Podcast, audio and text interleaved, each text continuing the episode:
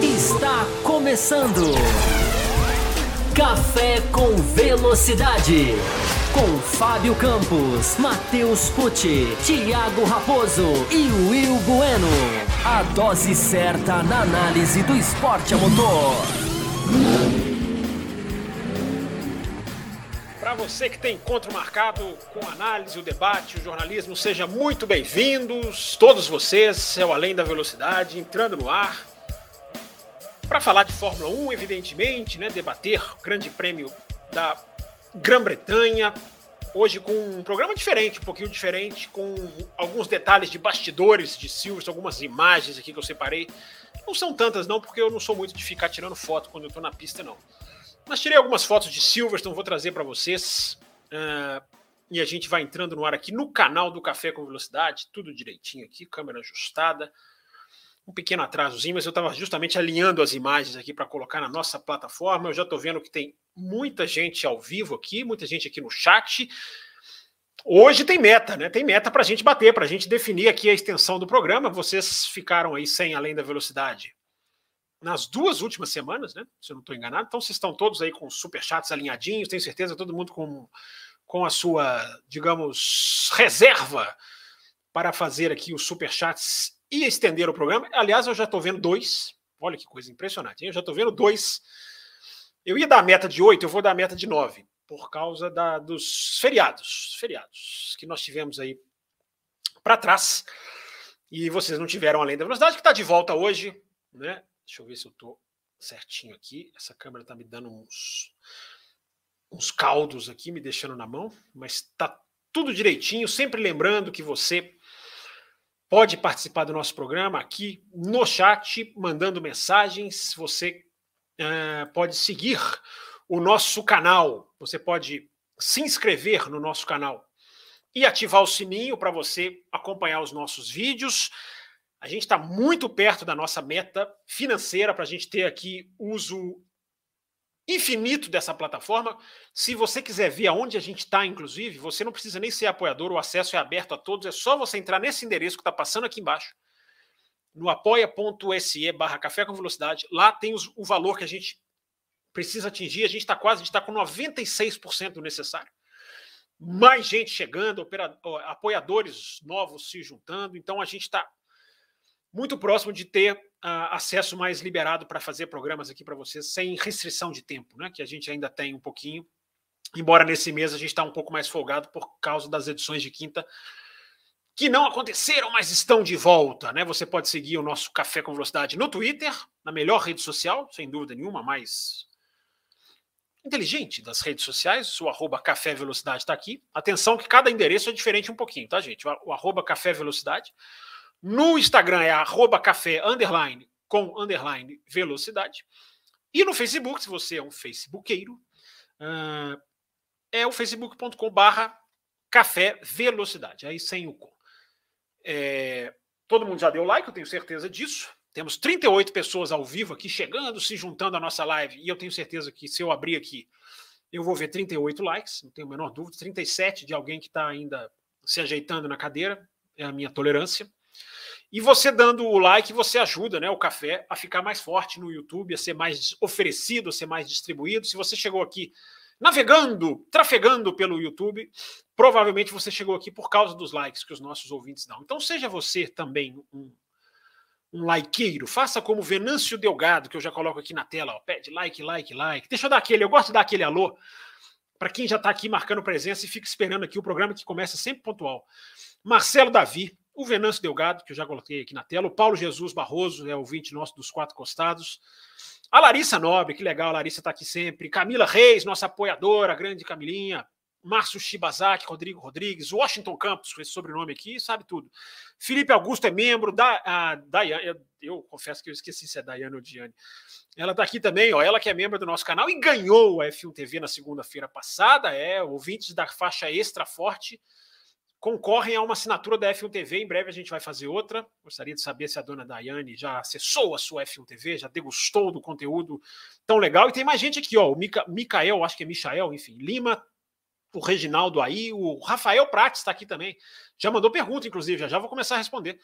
O Jefferson Martins, que é membro do nosso canal, está aqui, ó, membro do nosso canal, tem prioridade sempre aqui na tela também, assim como os superchats. Bruno Silva já deixou likeado aqui, antes mesmo da live começar. Então nós já temos dois superchats, a meta é nove, para a gente estender. O programa tem duração de uma hora prevista e a gente, com batendo a meta, é, é, a gente estende aí por mais 30, 40 minutos, de acordo com o volume de perguntas que vocês sempre comparecem aqui, não deixam faltar. Já já vou priorizar os, os superchats aqui, deixa eu só tirar aqui da reta as nossas mensagens que você pode mandar no Além da Velocidade via Twitter, é, você também pode mandar. Se você está lá navegando no Twitter e quer mandar uma mensagem para o Café com Velocidade, está aqui, ó, hashtag Além da Velocidade, para você mandar perguntas no Twitter e também na página do Café com Velocidade. Aliás, tem uma pergunta da página do Café, eu vou ter que abrir aqui porque eu esqueci, e eu vou ter que ir lá buscar já já, mas deixa eu tirar aqui primeiro aqui da fila uma mensagem mandada lá pelo Twitter do Marcelo Davi, que está aqui, né? Marcelo Davi está aqui, não tá? Acho que eu falei o nome dele. É... Ele mandou uma mensagem aqui no Twitter. Ele mandou um gráfico aqui de.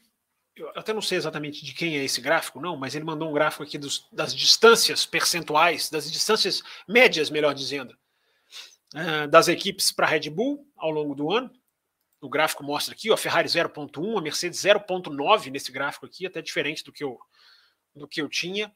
Alpine 1.7, enfim, mesmo que o gráfico não seja exatamente preciso, ele dá uma boa, uma boa média, né? A Alfa Romeo, a, a quinta, com 1 ponto, tomando 1.8 de média da Red Bull. Também 1.8 a Alfa Tauri, a McLaren aparece 1.8 também atrás da Alfa, da Alfa Romeo. A gente vai falar um pouquinho da McLaren, se vocês quiserem. Temos que falar. Coloquei lá no Twitter hoje, no arroba campo FB, um tweet bem, bem preocupante para a McLaren. Bem, uma situação nas últimas cinco corridas, a pontuação da McLaren bem abaixo, bem ruim, perdendo feio para a Alpine, menos pontos que a Alfa Romeo. E num recorte, eu repito, de cinco grandes prêmios. Não é um recortezinho pequenininho, não. Porque recortes pequenos tendem a dar, às vezes, zebras maiores. Mas quanto maior o recorte, eu vou falar um pouquinho desses recortes para vocês. Eu fiz um recorte comparando Mercedes e Ferrari que é estrondoso. Nós vamos falar de Mercedes, vamos falar de Ferrari, vamos falar de Red Bull, vamos falar de Silverstone, vamos mostrar aqui umas imagens aqui. Eu separei aqui umas 15 fotos que eu tirei lá de Silverstone para mostrar para vocês, para dividir com vocês. Vocês são tão bonzinhos, né, quando vocês querem. É...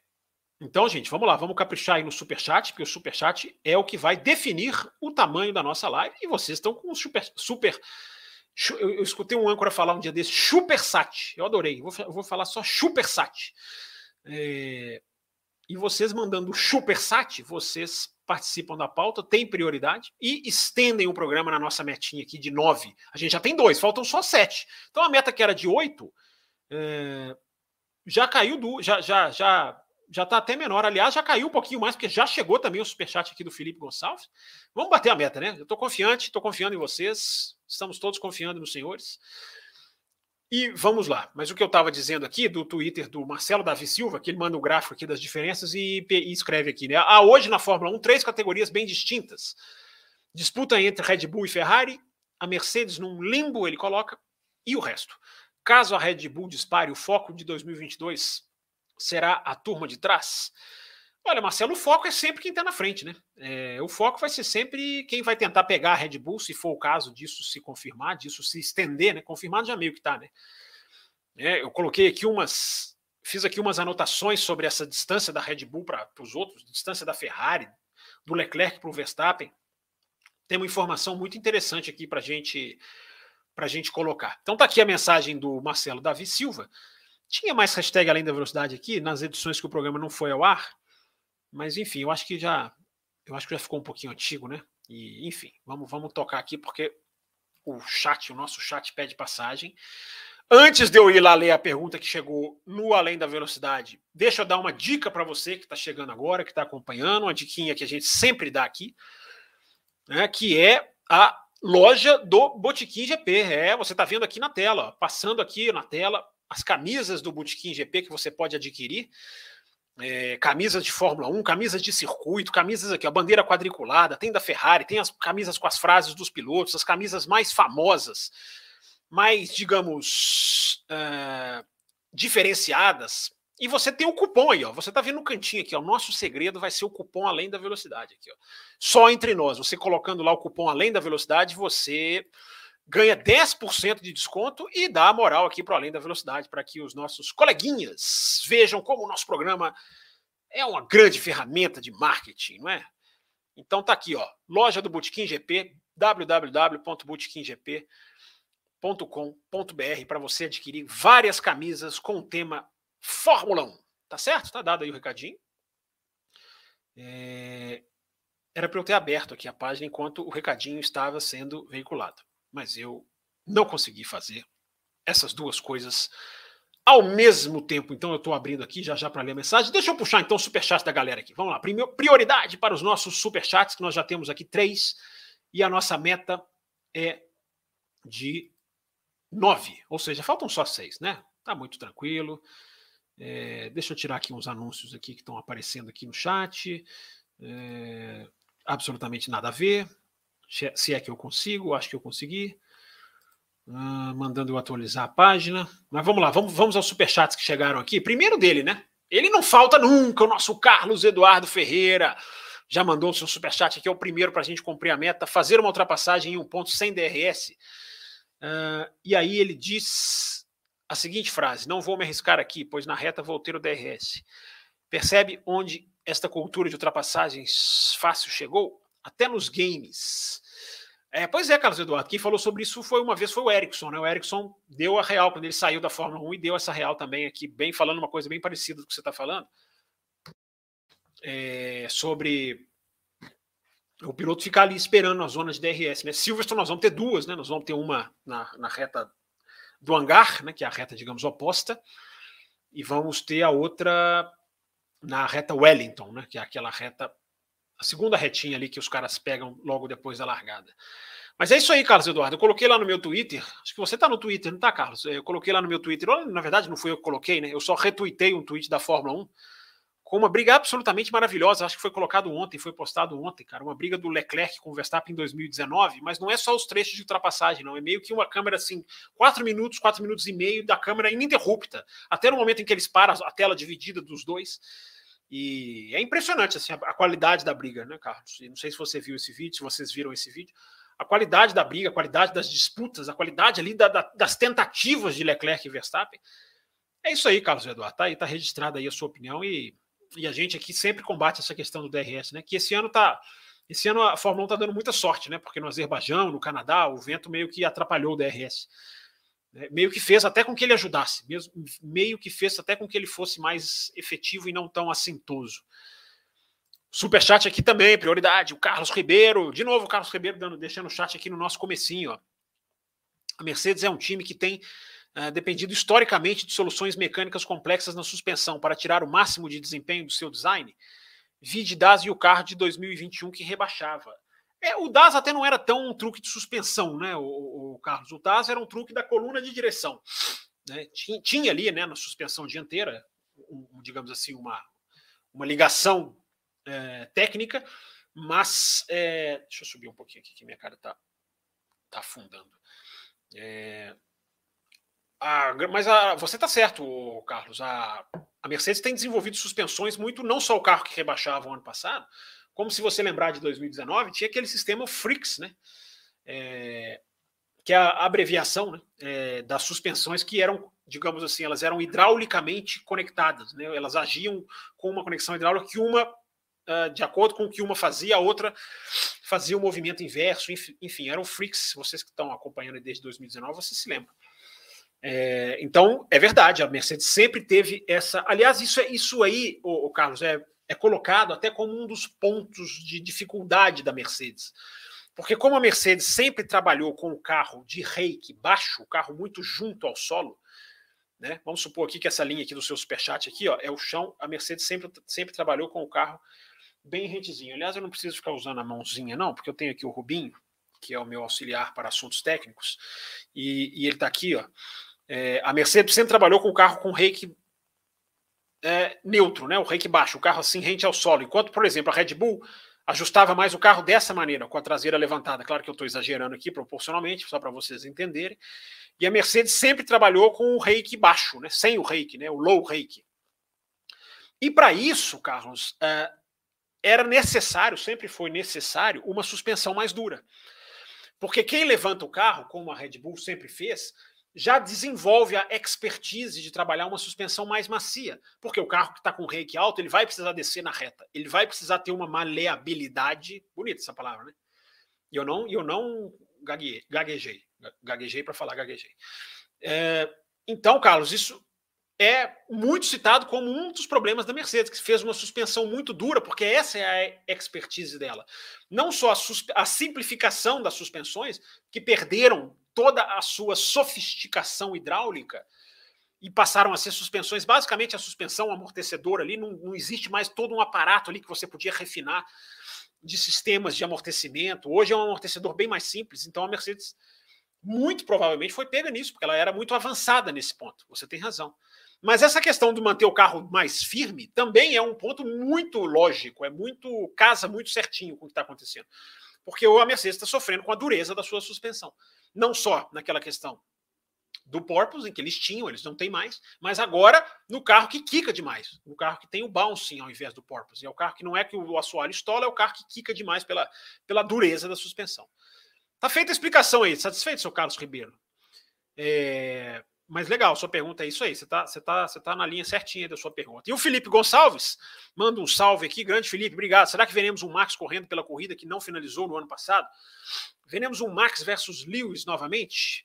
É, aliás, essa é a mensagem, o Felipe, que chegou aqui. A sua mensagem é muito parecida com a mensagem que chegou aqui para o Além da Velocidade, que agora sim eu consegui abrir. Se não me engano, é a mensagem do, do Gabriel Braga. É o Gabriel Braga.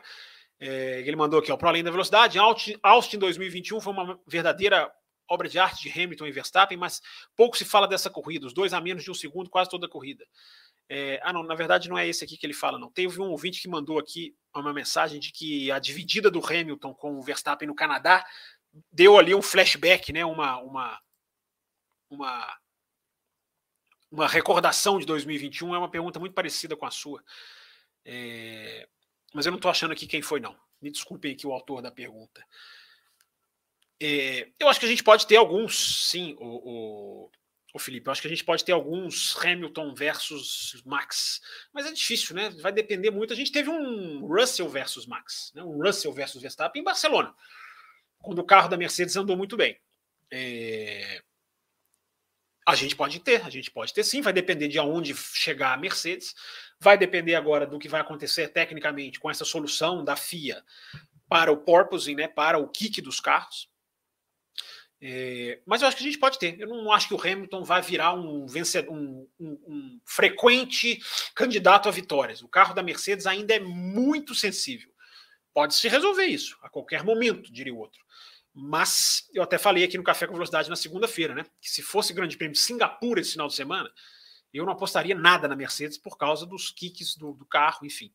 Mas Silverstone é uma pista muito lisa, é uma pista muito é, muito plana, com pouca zebra alta. Então eu acho que esse conjunto de coisas vai favorecer a Mercedes, que ainda está muito sensível, muito sensível à pista, ao tipo de traçado.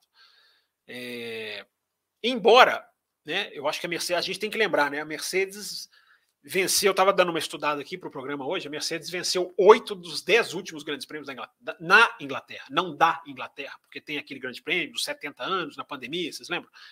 Mas nos últimos dez grandes prêmios disputados em Silverstone, a Mercedes ganhou oito, cara. Isso não é pouca coisa. Então os caras têm ali. Isso significa que vai ganhar esse ano? Não. É outro carro, é outra história. Mas existe ali um passado bem vitorioso, bem glorioso da Mercedes. É, é, e a Mercedes andar bem, gente, isso é importante falar também, já que a gente já está falando da Mercedes. A Mercedes andar bem em Silverstone não significa que ela chegou. Eu tenho absoluta certeza que vários veículos, vários jornalistas vão falar: ah, a Mercedes chegou. Não significa que a Mercedes chegou. O que a gente aprendeu, eu acho que a gente tem que analisar a Fórmula 1 aprendendo, né? Eu sempre falo isso aqui com vocês. O que a gente aprendeu esse ano é que essa, essa sensibilidade da Mercedes, essa variação da Mercedes de acordo com a trepidação do asfalto, que o carro agora está muito duro, para não ter o porpoise, para não ter o stall do, do, do assoalho. Né? É, a Mercedes é muito. A, a, janela de operação da Mercedes é muito estreita. Isso é uma das coisas que definem um bom carro de Fórmula 1. Quando você tem uma janela de acerto muito ampla, você, você aceita melhor curvas de alta, curva de baixa, pista estreita, pista larga, pista de rua. A janela de funcionamento da Mercedes é muito estreita. Repito, gente, isso pode começar a mudar a qualquer momento. Os caras estão lá tentando resolver. Mas hoje essa é a situação. Até o Grande Prêmio da Inglaterra chegar, e já está chegando, né? Mas a, a Mercedes ainda, pelo que a gente viu nas nove primeiras corridas, claro que não estou falando de Inglaterra, a Mercedes não resolveu o problema do carro. A Mercedes eliminou um problema criando outro. E o Russell deu uma entrevista falando isso. Toda pista joga para nós um novo desafio que a gente não esperava. Então acho que essa é uma bela definição da Mercedes. Eles não resolveram o problema do carro até o Grande Prêmio da Inglaterra. Eles eliminaram o problema, mas criaram outro, porque endureceram o carro. O carro não estola, mas o carro quica demais em qualquer trepidação.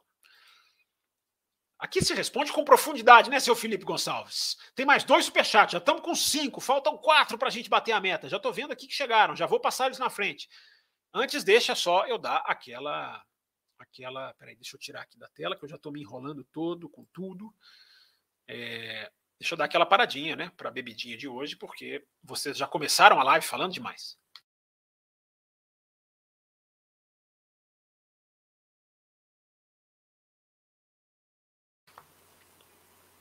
Está forte o negócio aqui.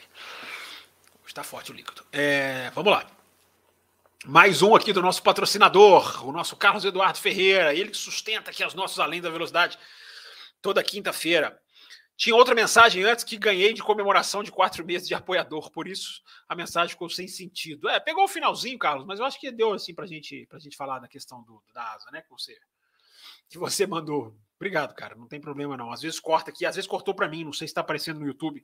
É porque eu leio as mensagens de vocês através aqui do nosso da nossa plataforma. E o outro superchat que chegou, agradecendo aqui o Heitor Hering. Obrigado, Heitor, pela sua, pela sua contribuição. Obrigado pela sua participação. Será que teremos um gostinho do que seria um cenário com três equipes lutando pela ponta em Silverstone? O asfalto regular favorece a Mercedes. É isso que eu estava falando aqui, né, Heitor?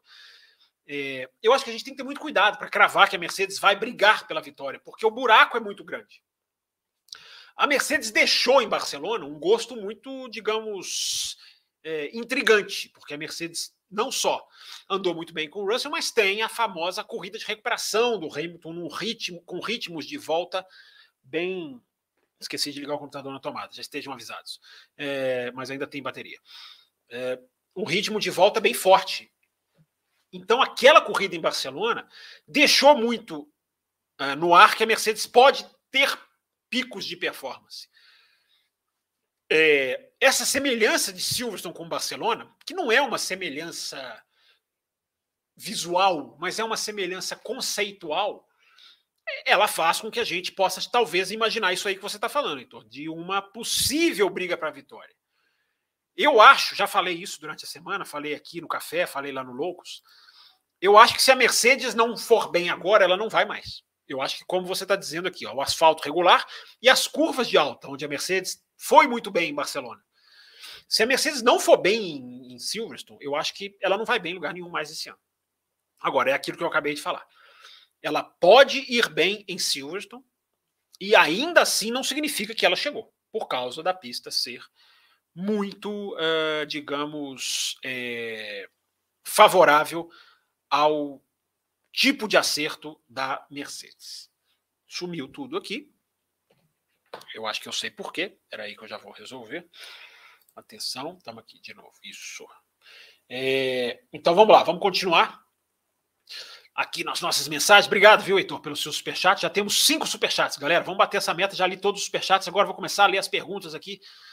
As perguntas, digamos assim, normais, as perguntas que vocês deixaram no chat o Jefferson Martins aqui é membro do canal, dando boa noite. O Rafael Prates, obrigado, Rafael, pela sua pergunta também. Você poderia falar sobre o que, sobre com o que o Toto Wolff tinha dito em não ser mais o problema dos pulos? É, acho, que já, acho que é isso que você quis dizer aqui, o, Rafael, aquilo que eu meio que já esbarrei antes de ter lido a sua pergunta, que a Mercedes tinha o problema do uh, que todo mundo teve né, desde o começo do ano, que é o ar passar debaixo do carro, o carro estola, chega tão baixo que, digamos assim, uh, neutraliza o ar, e aí o carro perde o, a, a, o downforce e sobe de novo. E aí, quando ele sobe de novo, ele engata o ar. Então ele fica fazendo esse, esse movimento infinito. A Mercedes curou isso. Como que a Mercedes curou isso? Endurecendo o carro. Colocando uma suspensão ainda mais dura. E levantando o carro.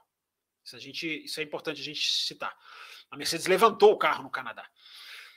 E é, teria até amolecido um pouco a suspensão, mas não o suficiente. Gente, a gente está falando de coisas assim milimétricas, tá? Muito milímetro para lá, milímetro para cá. É... E aí, Rafael, ela teria criado outro problema. Que ela para de. O assoalho parou de estolar com ar, mas o carro ficou muito duro, passou a sentir qualquer pulo no asfalto, qualquer é, saliência no asfalto. Porque os carros esse ano, por causa do efeito solo, uh, já têm suspensões mais duras, suspensões simplificadas, como eu já expliquei. Né? O carro tem que andar mais baixo. O pneu é diferente, o pneu tem menos. Vamos lá, Rubinho de novo aqui, ó. O pneu, já mostrei isso aqui, eu já expliquei isso aqui o pneu tem menos parede lateral, porque o pneu antes, esse pneu que a gente está vendo aqui, ó, era o aro 13. Ou seja, as polegadas aqui, ó, da, do, da parede do pneu, aqui onde está escrito Bridgestone, aqui, ó, vamos fazer propaganda para os caras também, os caras mandam uma grana para nós. Essa parede aqui, justamente aonde está escrito, ela ficou muito menor. Por quê? Porque o aro, a roda aqui prateadinha, o aro ficou maior, passou a ser aro 18. Então você tem menos área de borracha, menos área aqui de pneu, porque a roda cresceu. Então, isso fez com que menos borracha, menos amortecimento, Rafael, é, o carro ficou mais duro, todos os carros ficaram mais duros. Então, esse é o problema. A Mercedes curou o porpoising, mas por causa de todos esses motivos, e a pergunta ótima aqui do nosso ouvinte que perguntou aquela questão da suspensão, é, que foi o Carlos Ribeiro, tudo isso ajuda a explicar o problema da Mercedes. Está entendido, Rafael? É, se tiver entendido, você faz um superchat aí para agradecer. Se não tiver entendido, você faz um superchat para perguntar de novo. Tô brincando. Camila Reis, a nossa Camilinha tá aqui. Já, deixe, já, já deixem o like, é isso aí. Vamos todos ouvir as mulheres, tudo que elas dizem no chat aqui, porque elas estão sempre contribuindo muito para o nosso, pro nosso programa. Green Bull, Williams Bull, diz aqui o Ma, Michael ou Michael Lima, né? Referindo à nova Williams, que já foi vista hoje em Silverstone. É, Igor Paulinelli, quem quer fabricar um pistola com Piquet, levanta a mão. É, eu fico pistola com ninguém, não, Igor Paulinelli. Eu critico quando, né, quando vacila, como o Piquet vacilou, enfim, claro que vacilou. É, mas no caso do Piquet, eu fico mais, eu fico mais triste, sabe? Eu acho que é mais triste é, pela, pela situação toda, né? Por uma, uma coisa tão, tão estúpida, um cara tão grande, né? Um cara tão gigantesco no automobilismo mundial, não é brasileiro. Né, o Piquet foi expulso lá do BRDC, né, que é o clube de pilotos britânicos. Só dele ser membro desse clube já era uma, um grande reconhecimento. Né? Ele foi expulso agora por causa de tudo isso. É, mas eu acho muito triste, eu acho muito triste esse, esse, tipo de esse tipo de coisa ainda existir. É, a Camila Reis está aqui, uma pergunta sobre as falou que não ia perguntar sobre as artes, está perguntando. É, eles irão usar essa segunda arte pequena agora em Silverstone, já que não usou no Canadá? É, essa segunda haste, o Camila, é, eu acho que ela foi cancelada, viu? Eu tô, eu tô, eu confesso para você que eu tinha lido aqui uma coisa bem na correria hoje. Essa segunda haste, eu acho que ela não vai ser usada não. Ela seria liberada agora, mas essa segunda haste pequenininha que tem te intrigado tanto, né? Você está sempre aí de olho nessas hastes. É, eu acho que elas não vão ser usadas não. E se elas forem usadas, assim, Camila, ela, ela é um, uma, uma, peça para enrijecer mais. Ela é simplesmente uma haste mesmo, um suporte, uma, uma, uma, uma, uma coisa para endurecer ali, para sustentação mesmo do, do assoalho. É... Ela manda aqui, né? Ficou na dúvida quanto a Silverstone. E eu acho que não vão ser mais usadas, não, Camila. Confesso para você que eu, que eu passei o olho nessa notícia, mas tinha que ler com mais calma. É, uma ótima noite a todos, diz aqui o Fábio CR7, Xará. É, possibilidade de chuva no sábado e tre no treino para o grid de largada, diz aqui o Márcio Shibazaki. É, é, eu vi também que pode ser, tem uma possibilidade pequena né, de chuva no sábado. É, a Camila pergunta que a Mercedes vai vir com bastante atualizações. Vocês estão, vocês estão bem focados na Mercedes aí, estão perguntando mais de Mercedes que de tudo. Hein? Vai, vai, a Mercedes tra, a Mercedes trará atualizações. Muitas equipes trarão, né? Porque Silverstone está pertinho da fábrica de praticamente todas elas, né? E, e as pessoas, as equipes aproveitam, né? Você não tem que gastar com transporte. A Alpine vai levar atualização para a pista no sábado de manhã, vai ficar pronta no sábado de manhã. E é, leva de carro, leva de carro mesmo, não estou brincando, não, leva de carro. Porque a fábrica da. A única, a única das fábricas que eu vi em Silverstone foi a da, a da Force India na época, né? hoje da Aston Martin, porque é muito, muito próxima. E a Alpine também tem uma fábrica perto lá, enfim, todo mundo está perto lá praticamente. É... Vamos lá. Marcelo Davi está aqui, além da velocidade, bora, bora. Vamos dar like, diz aqui o sol maior. É... Vamos, Felipe Augusto. Washington perguntando aqui como vai. Tudo bem, Washington. Todo mundo chegando para gente, a gente falar mais de Fórmula 1, vai, vão mandando suas perguntas aqui, ó. Marcelo Davi, Fábio nos deve dois programas extras. Pois é, eu posso até bater essa, essa, criar essa, essa, essa dívida, pagar essa dívida, Marcelo, se a gente tiver a plataforma. E a gente está com 96% da nossa meta, gente. 96%. Nós vamos bater. Eu já estou dando como certo. Mas assim que a gente chegar lá no apoia-se, no valor que está escritinho lá, a gente vai poder fazer aqui o uso, a primeira medida, né? Isso já é oficial, eu, eu já falei, Raposo já falou a nossa primeira medida vai ser liberar a plataforma aqui. É... O Paulo pergunta aqui da tomada. Não, já não, não coloquei, Paulo. Vou ter que parar aqui para colocar. É... O Fábio Luiz diz aqui: o Adalto tá bravo. Por que, que ele tá bravo? Que estão pedindo. Ah, pedindo você também. é, os, os horários tem que, tem que, tem que tem que bater certinho, cara. Mas se dependesse de mim, eu participava de todos. Vocês sabem que eu sou fominha de podcasts. É... O AIV Soluções. Eu estimo que Carlos vencerá Charles a partir do último terço da temporada. Antes será próximo. É... O AIV Soluções, você sabe que nas últimas seis corridas, o Carlos Sainz tem mais pontos que o Leclerc nas últimas seis corridas. Ou seja, não é um trechinho só que pega as quebras de Espanha e Azerbaijão do Leclerc. Aliás, o Azerbaijão nem conta, né? Porque os dois quebraram. Então você tem uma quebra a mais para o Leclerc, ok. Mas você tem o Sainz com 69 pontos, tem anotadinho aqui, cara. Eu nem ia trazer isso, não, mas na hora que você perguntou, eu lembrei que eu tenho anotadinho isso aqui. O Sainz tem 69 pontos nas últimas seis corridas, o Leclerc 55. Não, o Sainz não está andando mais do que o Leclerc. Não vamos ser resultadistas. Mas é curioso, é muito curioso. Né? Aliás, a pontuação do Leclerc nessas últimas seis corridas é uma coisa tão baixa, mas tão baixa. E aí não envolve só quebras, né? Envolve a rodada em Imola, envolve o erro de estratégia de Mônaco. É... Eu tenho tweetado muito lá no arroba campusfb, está aqui no cantinho da tela, eu tenho tweetado muito sobre isso, sobre essa diferença, né, a a disparidade resultado versus performance, como a Red Bull, falei isso aqui muito no café segunda-feira, né? como a Red Bull tem um resultado avassalador em cima da Ferrari, mas não tem um carro avassalador em cima da Ferrari. E eu tenho colocado reflexões sobre isso lá no Twitter, números sobre isso lá no Twitter, e muita gente vai lá e escreve: ah, é porque as quebras, ah, precisa de um carro confiável. Gente, não são só as quebras, não é só pelos 20 centavos, não é só pelas quebras, porque uh, a pontuação. Né, vamos lá, vamos pegar, já que eu estou com o aberto aqui, a pontuação do Leclerc em relação ao Verstappen nos últimos seis grandes prêmios está 150 para o Verstappen a 55. Gente, 150 a 55 é, tri, é o triplo de pontos, cara. Isso não são só as quebras. É, isso é o conjunto de coisas que eu acabei de falar. Claro que as quebras estão amplificando esse buraco, elas são a principal razão. Mas num espaço de seis GPs, gente, eu gosto de ressaltar, é um recorte grande. É um, não é um recorte pequenininho. Recorte de dois grandes prêmios, você pode ter a Haas ganhando mais pontos que a Mercedes, é, dependendo ali do recorte. Entendeu? É, por exemplo, aqui, no recorte dos últimos dois grandes prêmios, o Gasly tem 10 pontos, o Norte tem 2. Ou seja, recortes pequenininhos, a chance de zebra é muito maior.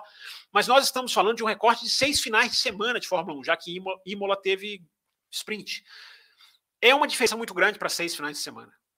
Repito, gente, Verstappen 150, Leclerc 55. E aí você tem o Russell no meio com 74. O cara tem 20 pontos a mais do que o Leclerc em seis grandes prêmios, gente. Não era um grande prêmio só. Se a gente falasse nos últimos quatro grandes prêmios, ah, o Leclerc é bom em dois. Mas não, nós estamos fazendo uma conta aqui muito, muito, muito, muito ampla, cara. E a diferença é muito grande. É muito grande. Entendeu? Vocês querem falar mais da Ferrari? Eu posso puxar umas, umas, umas, uns números aqui da, da Ferrari. É o Felipe Augusto, 46 assistindo, 47 likes. Se for verdade isso, eu não conferi, gente, eu não, eu não acesso aqui o YouTube para não ficar muito lento aqui para mim. É, mas se for verdade isso aqui, é recorde histórico. Né? É, nós ainda não batemos a meta, hein? Nós temos cinco superchats, nós precisamos de nove para a gente bater a meta. É, embora eu estou vendo que está chegando aqui, ó, estou dando um refresh aqui, ó, tá chegando mais. Já temos sete aqui na minha visão. Faltam dois para a gente bater a meta. É, deixa eu voltar aqui para não me perder aonde eu estava. Eu sempre me perco. Não se assustem. Então, enquanto eu me acho, eu vou beber, eu vou beber aqui essa, a nossa a nossa bebidinha para esquentar no frio de Belo Horizonte.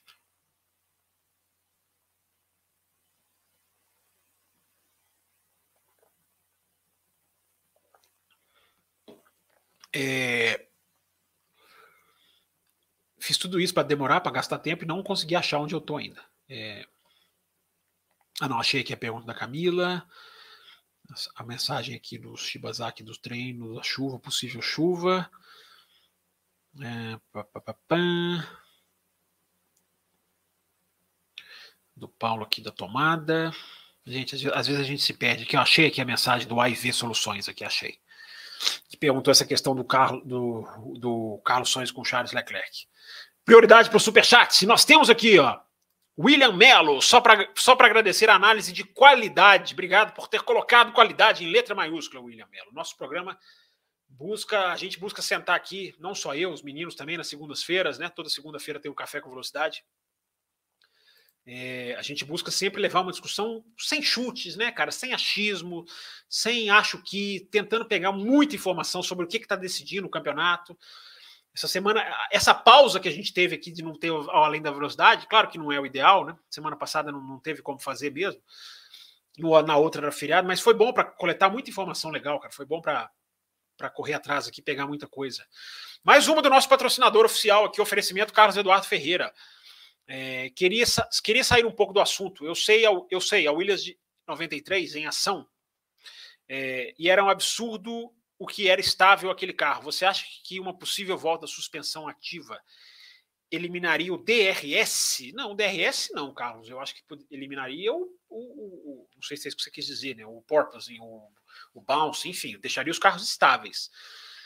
É, eu não acho que teria interferência em relação ao DRS, não, porque é, ela evita do carro, do carro, né? A suspensão ativa evitaria esse, esse, esse chacoalhar do carro, esse kick, mas, por exemplo, a Ferrari tá quica e a Ferrari anda bem, cara. A Ferrari anda forte. É, e a suspensão ativa, eu acho que não sei se volta, se volta não, porque vai ser caro, cara. Vai gastar dinheiro. Aí o Christian Horner vai querer dobrar o limite de orçamento. É, vai ser muito caro.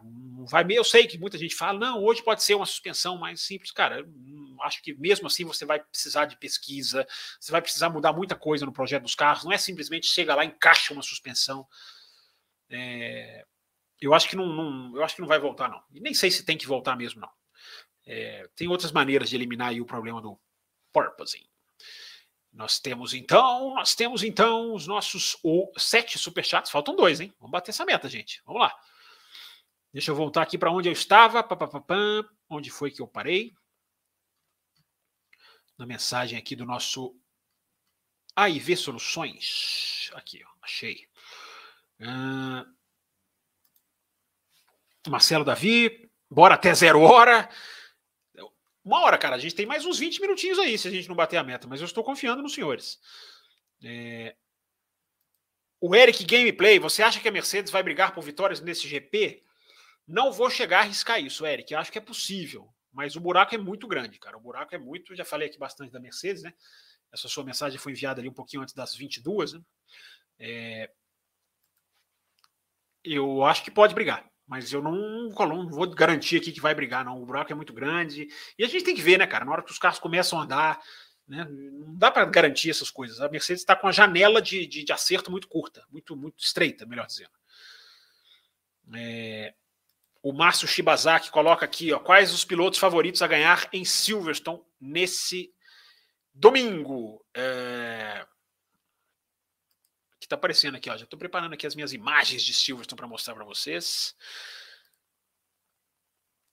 Favoritos, Márcio Shibazaki. É, eu acho que a Ferrari pode estar muito bem nessa pista. Essa pista, gente, ela não vai ser o, o X do, do, do, desgaste dos pneus, é, não vai ser, os, não serão os pneus traseiros, como foi no Canadá, que é uma pista de muita tração, como foi no Azerbaijão, como foi em Mônaco. Essas três últimas pistas, você tinha que cuidar dos pneus traseiros. Em Silverstone, você tem que cuidar dos pneus dianteiros. Será que o Verstappen vai sentir aquela pequena dificuldade que ele sentiu, por exemplo, em Mônaco? É, ou não, ou ele já está alinhado com o carro. Então, pode ser que a Ferrari tenha ali uma vantagem. E a gente vai ver, a Ferrari vem com essa nova asa, nova asa não, né? Duas asas iguais à do Leclerc no Canadá. É, então, eu acho que a gente tem aí uma grande perspectiva, Márcio, mas eu não sei, não vou falar favoritos. Favoritos são os, favoritos são os de sempre, Márcio. Favoritos é o Leclerc, o Verstappen, o Pérez pode ganhar, enfim. Quem sabe o Sainz belisca. Os de sempre, não tem muito, não tem muito como, como fugir, não. O Leandro Fenck, a participação sempre legal aqui nos nossos, nas nossas lives. Você acha que a Mercedes vem perdendo força nos bastidores? Eu acho que não, Leandro. Eu acho que não há nada que indique isso. Né? A Mercedes está sendo, inclusive, acusada de um possível favorecimento que ainda não existiu, mas um possível favorecimento futuro, que eu expliquei, ah, acho que eu expliquei aqui na segunda-feira no Café com Velocidade. Né? A nova diretora de esportes, diretora geral de, de esportes da Fórmula 1, né, que entra, entrou no lugar lá do Pete Breyer, que saiu, entre outras coisas, por essa desavença dos motores, não chegarem a um acordo dos motores, a postura da FIA, que está atrasando essa divulgação dos motores, o Pete Breyer saiu muito por causa disso. Isso é uma informação quente que eu trago para vocês. É, e foi colocada no lugar dele uma ex-advogada da Mercedes, e era ex-assessora pessoal do Toto Wolff, é, Shan Hao, Shan Hao, acho que é o nome dela. É, nada contra, a mulher já foi, trabalhou para a FIA, já, já, já, enfim, já tem serviços prestados, mas isso está levantando uma grande polêmica aí nos bastidores. Pô, se contratar alguém ex é tudo polêmico, assim, acho que não pode se acusar as pessoas sem prova, né?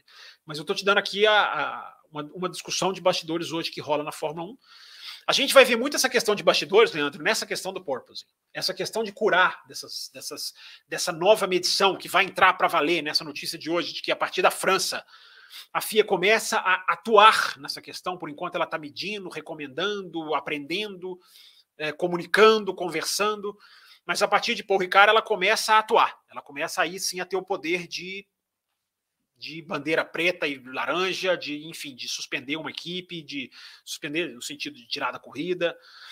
Ela passa a ter o poder de influenciar nos, nos, nos, nos acertos. Assim, se o, se, o, se o carro estiver quicando, ela pode exigir que o carro faça é, um, um, acerto diferente. Então, tudo isso, o, o Leandro, é, tá. Peraí, fui colocar a imagem aqui na tela e me me compliquei todo. Me, me compliquei todo. Agora tô, tô pequenininho aqui. É, não sei porquê. Então é isso, Leandro. A gente vai ver essa força dos bastidores da Mercedes no, que, no, em como pode ser essa decisão da FIA sobre o porpoising. Por quê? É, o Canadá mostrou, né? O Canadá mostrou para nós. É algo que se resolve com acerto. Dá para se acertar o carro coisa que todo mundo já sabia, não é nenhuma, nenhuma, não é invenção do fogo, não é invenção da roda, mas é constatação. Você acertando o carro, o carro não é um problema, o, o, o, chacoalhar do carro, o kick dos carros, não é um problema é, intrínseco do carro, como quer vender o Toto Wolff. Não é. Ele é um problema que alguns têm, mu alguns têm muito, alguns têm pouco. Mas o Canadá mostrou, comprovou, repito, que com acerto você resolve. Há uma questão legal, isso também vai provar o que você está dizendo, dessa questão da força da Mercedes nos bastidores. Há toda uma questão legal de quanto uma diretiva técnica, que é o que a FIA está. Ela está entrando nisso, na questão da diretiva técnica. Ela não pode. Diretivas técnicas não podem alterar regulamentos. Elas têm que ser complementos, ajustes. Então tem muita gente já puxando para esse lado. Vai alterar o quê? Não pode alterar. Aí é coisa de advogados. Então, como implementar essa questão da FIA? Vai ser liberada outra haste? como a Camila perguntou lá na frente, é, isso ajuda a Mercedes. Vai ser forçando levantar o carro? Isso é ótimo para a Mercedes, porque aí atrapalha a Red Bull, atrapalha a Ferrari. E é o que a Mercedes quer que todo mundo faça, para todo mundo perder junto com ela. Vai ser dando bandeira preta e laranja para quem fica batendo no chão? Isso é péssimo para a Mercedes. Isso é péssimo para a Mercedes. É, então, o, Leandro, essa sua pergunta, a gente vai ter a certeza dela nos próximos, nas próximos, nos próximos capítulos. Mas eu não acho que perdeu, não. Acho que a Mercedes não tem nada até agora que indique que a Mercedes está sofrendo alguma coisa de bastidores que ela não queira. Não, nada. Se tivesse, eu falaria aqui. Vocês sabem que eu sou muito ligado nessa questão de bastidores. Estou sempre tentando até conversar com, com jornalistas de lá de fora para pegar isso aí sempre fresquinho. Aliás, tem algumas informações de bastidores aqui. Vocês querem ou não? É, mas peraí, eu já tenho que começar a calcular aqui o tempo do nosso programa, porque Deixa eu ver aqui se a gente já bateu a nossa meta. Peraí, peraí, peraí. Deixa eu marcar aqui a sua mensagenzinha para eu não me perder. Hoje eu estou me perdendo muito, né, gente? Tem mais superchat aqui do Carlos Eduardo. E a gente está com o Romero Carvalho também fez um superchat. Batemos a meta. Então vamos lá. Já estamos. Então nós passamos a estar aqui nesse momento até na metade da nossa live. A gente já ia, já, a gente já ia partir para o final. Vocês deixaram com emoção hoje, né? Vocês fizeram para chegar pertinho, né? Vocês, vão ver o que eu vou fazer com vocês na próxima semana. Vou exigir hora para bater a meta. É... Mas então vamos continuar aqui. Já já, imagens de bastidores de Silverstone, agora que a gente estendeu o programa, já já, daqui, rapidinho, rapidinho, mais algumas perguntinhas aqui.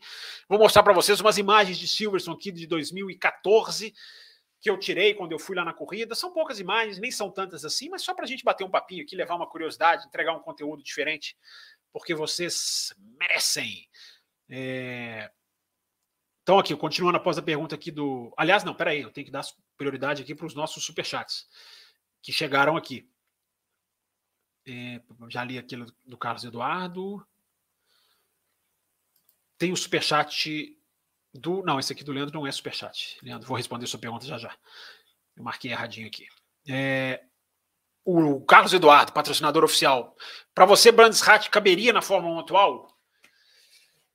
Não, Carlos, não. É muito estreita a pista, é muito curta, mesmo o circuito mais, digamos assim, próximo do original. Eu acho que você não vai ter ali um lugar para você esticar uma reta. Se você mexer na pista, ela talvez ela não esteja tão longe de caber. Ela, ela, tem curvas bonitas, ela tem curvas lindas. A curva 1 é maravilhosa, né, Carlos? Aquela curva meio inclinada, meio. meio enfim, ela é, ela, ela é um pico, né? Ela, ela sobe e desce no mesmo, no mesmo, na mesma curva, né? Aí você tem a curva dos druidas lá, que é uma curva muito legal também. É, mas eu acho que nesses carros, cara, os carros ficaram grandes demais, pesados demais, largos demais, cara. Eu acho que não. Infelizmente não. Mas se mexer na pista, talvez não, talvez não esteja tão longe. Mas legal sua pergunta, Carlos. Obrigado, você que é patrocinador. E o superchat aqui que comprovou a nossa meta batida, do nosso Romero Carvalho. Obrigado, Romero. Mais uma vez também você, obrigado pelo seu superchat. Tirando Red Bull e Ferrari, quem pode vencer nessa temporada ainda? É, eu acho que se a Mercedes beliscar uma vitória, talvez nenhuma outra, nenhuma outra. Acho que é isso se a gente tiver aquelas corridas malucas, como a que o Gasly venceu, né, ou com safety car também, como a que o Pérez venceu, todo mundo pode ganhar, mas é, em circunstâncias normais, Romero, eu acho que eu acho que não. Eu acho que é, são essas duas que vão traçar vitórias. Elas têm todas até agora, né? Das nove, elas têm sete para Red Bull, duas para Ferrari. Eu acho que eu acho que deve acontecer alguma outra, porque né, tem muita corrida que pode acontecer coisas diferentes. Mas em circunstâncias normais, eu creio que não. Uh, deixa eu voltar aqui certinho. É, agora sim é a hora dessa pergunta aqui do Leandro aqui, ó. Fábio, qual a sua curva favorita de Silverstone? Boa pergunta, Leandro. Cara, eu vou mostrar para vocês. Eu vou usar a sua deixa aqui e vou começar a trazer as imagens de Silverstone. Porque eu vou mostrar as curvas, de, algumas curvas aqui que eu tirei foto onde eu fiquei e vou te explicar por que, que eu acho a curva 1 a mais legal, embora, claro, né, o complexo Maggots, Beckett e Chapel, que são aqueles S de Silverstone, são muito mais desafiadores, claro que eles são meio... A Copse também é muito difícil, né? Como, como é que vai ser a Copse esse final de semana? Mas eu estou escolhendo a curva 1 e explicarei o porquê. A plataforma não está me deixando bloquear anúncios indevidos. Então peço desculpas aí para quem está no chat aí vendo anúncios indevidos. Vamos lá, gente. Vou mostrar aqui umas imagens então para vocês. Eu tenho aqui umas 15 fotinhas aqui de Silverstone. Vou contar um pouquinho da história dessa corrida, dessa minha visita, melhor dizendo, a Silverstone. Vamos ver se vocês conseguem visualizar direitinho aqui. Eu já deixei no ponto. É... Aliás, está no ponto? Não. Isso aqui, gente, nem é Silverstone que eu estou mostrando para vocês, não. Isso aqui é Londres. Deixa eu tirar a mensagem aqui do, do, do Leandro da tela é, para vocês poderem ver. É, isso aqui é uma loja da Lotus, gente, que tem, que tem em Londres, bem ali, para quem já foi a Londres, Piccadilly Circus ali, um dos lugares mais movimentados. Tinha uma loja da Lotus, cara, assim, olha que vendendo vendendo roupas, as jaquetas da Lotus, vendendo. Tinha o um carro pregado aqui, ó. Deixa eu. Eu vou apanhar um pouquinho, gente. Vocês vão ter paciência. Tinha o carro aqui, o carro da Lotus pregado na loja aqui, o um manequim, ó, parece que sou eu no reflexo da foto aqui, mas não sou não, tá? Isso aqui é um manequim que tinha ali na, na, na, loja. E a loja é muito. A loja é só de produto da Lotus Fórmula 1, cara. É muito interessante, né? Então você imagina no Brasil, você vê uma loja só de uma equipe de Fórmula 1. É muito legal, muito interessante. É... Gente, vocês estão me ouvindo direitinho? Eu saí da tela aqui, eu não sei se eu tô. Não sei se eu tô. Se eu tô aparecendo aqui direitinho, não. É... Dá um feedback aí, moçada. É, para não estou vendo nenhum assunto, ah, nenhum anúncio indevido. Enfim, vou continuar mostrando as fotos aqui. São poucas fotos, repito, não vai tomar tanto tempo, não, mas vamos lá, vamos passar umas imagens aqui. Quando você entra em Silverstone, você tem vários painéis, painéis que a pista coloca, homenageando os pilotos ingleses, né? Como nessa foto aqui. Deixa eu ver se dá para ampliar. Ah, dá para ampliar, rapaz. Tô, vou, tô, aprendendo aqui, tá, gente? Então você tem aqui um painel que homenageia aqui o, o Jim Clark, tem aqui o James Hunt, tem aqui o, o John Watson, tem aqui o Mansell Rio, o Coulter, o Hamilton, até o Herbert tem aqui, ó. Olha só que coisa, né? Bruno Aleixo ficaria feliz de ver isso. Acho que deram uma colher de chá para o Herbert aqui. Enfim, essa aqui, gente, é uma visão da curva 1. Deixa eu ver se dá para. Deixa eu ver se fica legal aqui para vocês aqui, tentando ampliar um pouquinho mais. É, olha essa visão da curva 1, cara. Essa visão aqui é muito legal. E essa, essa visão, você vê que a galera está aqui fixada, né? Num, num, dos treinos. Isso aqui é a curva 1, ó, que passou a ser a curva para a direita, e antigamente era a curva para a esquerda. Já já vou mostrar a pista antiga aqui. Ó. É, quando você está nessa curva aqui, é, áudio está ótimo, obrigado, Leandro. Quando você está nessa curva aqui, nesse ponto, você consegue ver. É muito interessante, cara. Você consegue ver o carro fazendo a curva aqui. É, e você consegue ver todo o, o, digamos assim, a inclinação lateral, da força lateral que joga o carro para esquerda, ele está fazendo a curva para direita, então o peso todo dele vai para esquerda. E quando ele chega é, bem aqui onde está a zebra, vocês veem, vocês veem que tem um carrinho no fundo ali, ele já passou do ponto, mas quando ele chega bem aqui em cima dessa zebra, bem no meio aqui da foto, bem entre os dois, os dois cidadãos que estão olhando aqui, você vê assim, você chega a ver a, a, borracha do pneu presa no chão e o carro forçando a parede lateral da borracha para fora. É muito interessante, cara. Difícil de eu descrever aqui com precisão, mas é muito interessante. Então, essa curva 1, talvez por eu ter ficado aqui nessa curva 1 e ter visto isso, é, essa curva, por essa razão, Leandro, é a curva que mais, digamos assim, me fascinou. É, Vamos continuar aqui vendo as fotos. Tá aqui, ó, curva 1 aqui da arquibancada. Aqui eu já aqui eu subi na arquibancada, sentei na arquibancada. E aqui você vê aqui um ponto de visão da curva 1 bem legal, bem interessante. Essa arquibancada nem tem hoje mais com essas com essas hastes aqui. Hoje eu acho até que ela está descoberta. Se eu não estou enganando, mas você vê o carro surgindo do box, aquela questão eu sofri na pele essa questão do box mais baixo em Silverstone. Porque você realmente não vê muito dos boxes, você vê só um pedaço dos boxes. Inclusive eles posicionam as principais equipes no começo justamente para ter visibilidade. É, muita gente não sabe dessa curiosidade. É, deixa eu ver aqui se eu consigo. Não, está diminuindo aqui. Eu tenho que ficar fora da telinha mesmo. Aqui, galera, Silverstone antigo, ó. Antes, eu falei para vocês que antes a curva virava para a esquerda, e quando ela virava para a esquerda, ela caía aqui justamente nesse trecho aqui, ó. Quem é mais velho aí de vocês, acompanha a Fórmula 1 há mais tempo, lembra desse mergulho que a Fórmula 1 fazia aqui para cima da ponte. E ela, aqui, ó, dá para você ver a curva aqui depois da ponte, aquela puxada para a direita. Eu lembro sempre daquela corrida do Rubinho em 2003, né, que ele briga com o Raikkonen aqui de uma faz uma ultrapassagem lindíssima nesse trecho aqui. E é um ponto muito legal. E hoje ela está aberta. Como a pista não é mais usada, eles não ficam com aquelas frescuras. Eles deixam a galera andar aqui. Ó. Você pode sentar aqui, você pode trafegar aqui, tirar fotos. Então é muito, é muito legal. E... Vamos continuar aqui. Tem, não tem mais tantas assim, não. Tem mais umas 10 aqui, eu acho. Vamos lá. Aqui, ó, a mesma curva em outro ponto. É, vista aqui agora depois, né, eu passei da ponte e virei para o outro lado, para o sentido contrário. Né? Quem acompanha a Fórmula 1 há mais tempo já sabe muito bem desse trechinho qual é. Era um dos trechos mais bonitos de Silverstone, né? mais característicos. Silverstone foi um dos primeiros lugares em que eu vi essa loja do Senna aqui. Depois ela passou a disseminar. Eu vi ela em Spa-Francorchamps. Mas Silverstone tinha aqui. Silverstone tinha desde 2014 aqui, ó, ou até antes talvez, tem uma loja só do Senna, cara. Os ingleses compram muita coisa do Senna. Eles gostam muito do Senna. Todo mundo já sabe disso. E, e ela, essa lojinha do Senna aqui é um grande sucesso ali na, no, na área de merchandising. Cara, isso aqui é uma das coisas mais impressionantes de Silverstone, gente. É o. Essa foto aqui não está mostrando nada, tá só pegando aqui para vocês terem uma ideia. O impressionante número de pessoas que acampam em Silverstone. Cara. Quando você tem uma câmera lá do alto, helicóptero, dessas coisas, você consegue ver. Mas aqui, quando você está no nível do, do, da, da, Como eu estou aqui, para, mais ou menos, aqui eu estou dentro de um ônibus. Eu tirei essa foto já de dentro de um ônibus, já saindo de Silverstone num dos dias, sexta, sábado, não lembro. Cara, e você vê um mar, eu repito que tá vazio, tá vazio, mas você vê um mar de, de acampamento, cara, o número de pessoas que acampa para Silverstone, olha, cara, é uma grandeza. É uma coisa assim inacreditável. É... Deixa eu continuar passando aqui as fotinhas, mostrando mais algumas imagenzinhas aqui de Silverstone para vocês. Olha como o autódromo fica cheio, cara. Aqui a arquibancada já estava cheia aqui, ó, nós estamos atrás da arquibancada. Isso aqui é no sábado, se eu não estou enganado. E é isso aqui é o tempo inteiro, cara. Você raramente você vê o autódromo, algum trecho assim, onde tem a alimentação ou esse merchandising oficial, você raramente vê vazio. É, e Silverstone é assim o tempo inteiro, cara. Assim o tempo inteiro. Tem uma área muito grande que você tem ali um espaço maior para você andar, tem uma grama para você sentar, descansar um pouquinho. Mas nesse trecho aqui, digamos assim, nesses caminhos de acesso, é isso aqui o tempo inteiro, cara. Impressionante a lotação do público em Silverstone. É... Vocês podem continuar mandando perguntas, tá, gente? Já, tô, já estamos terminando já já a nossa exibição aqui, especial de imagens de Silverstone. Ah, essa aqui é muito legal, cara. Isso aqui é da é o ponto de junção da Silverstone antiga com a Silverstone atual. Olha o que os caras fazem, cara. Os caras põem cadeira aqui, ó, e ficam assistindo a corrida, ó. Ficam assistindo a corrida do nível da pista. Eu tirei essa foto aqui durante uma corrida da Porsche, ó. Mas é muito legal, cara. A foto não faz muito jus, não, mas você sente até a vibração no asfalto.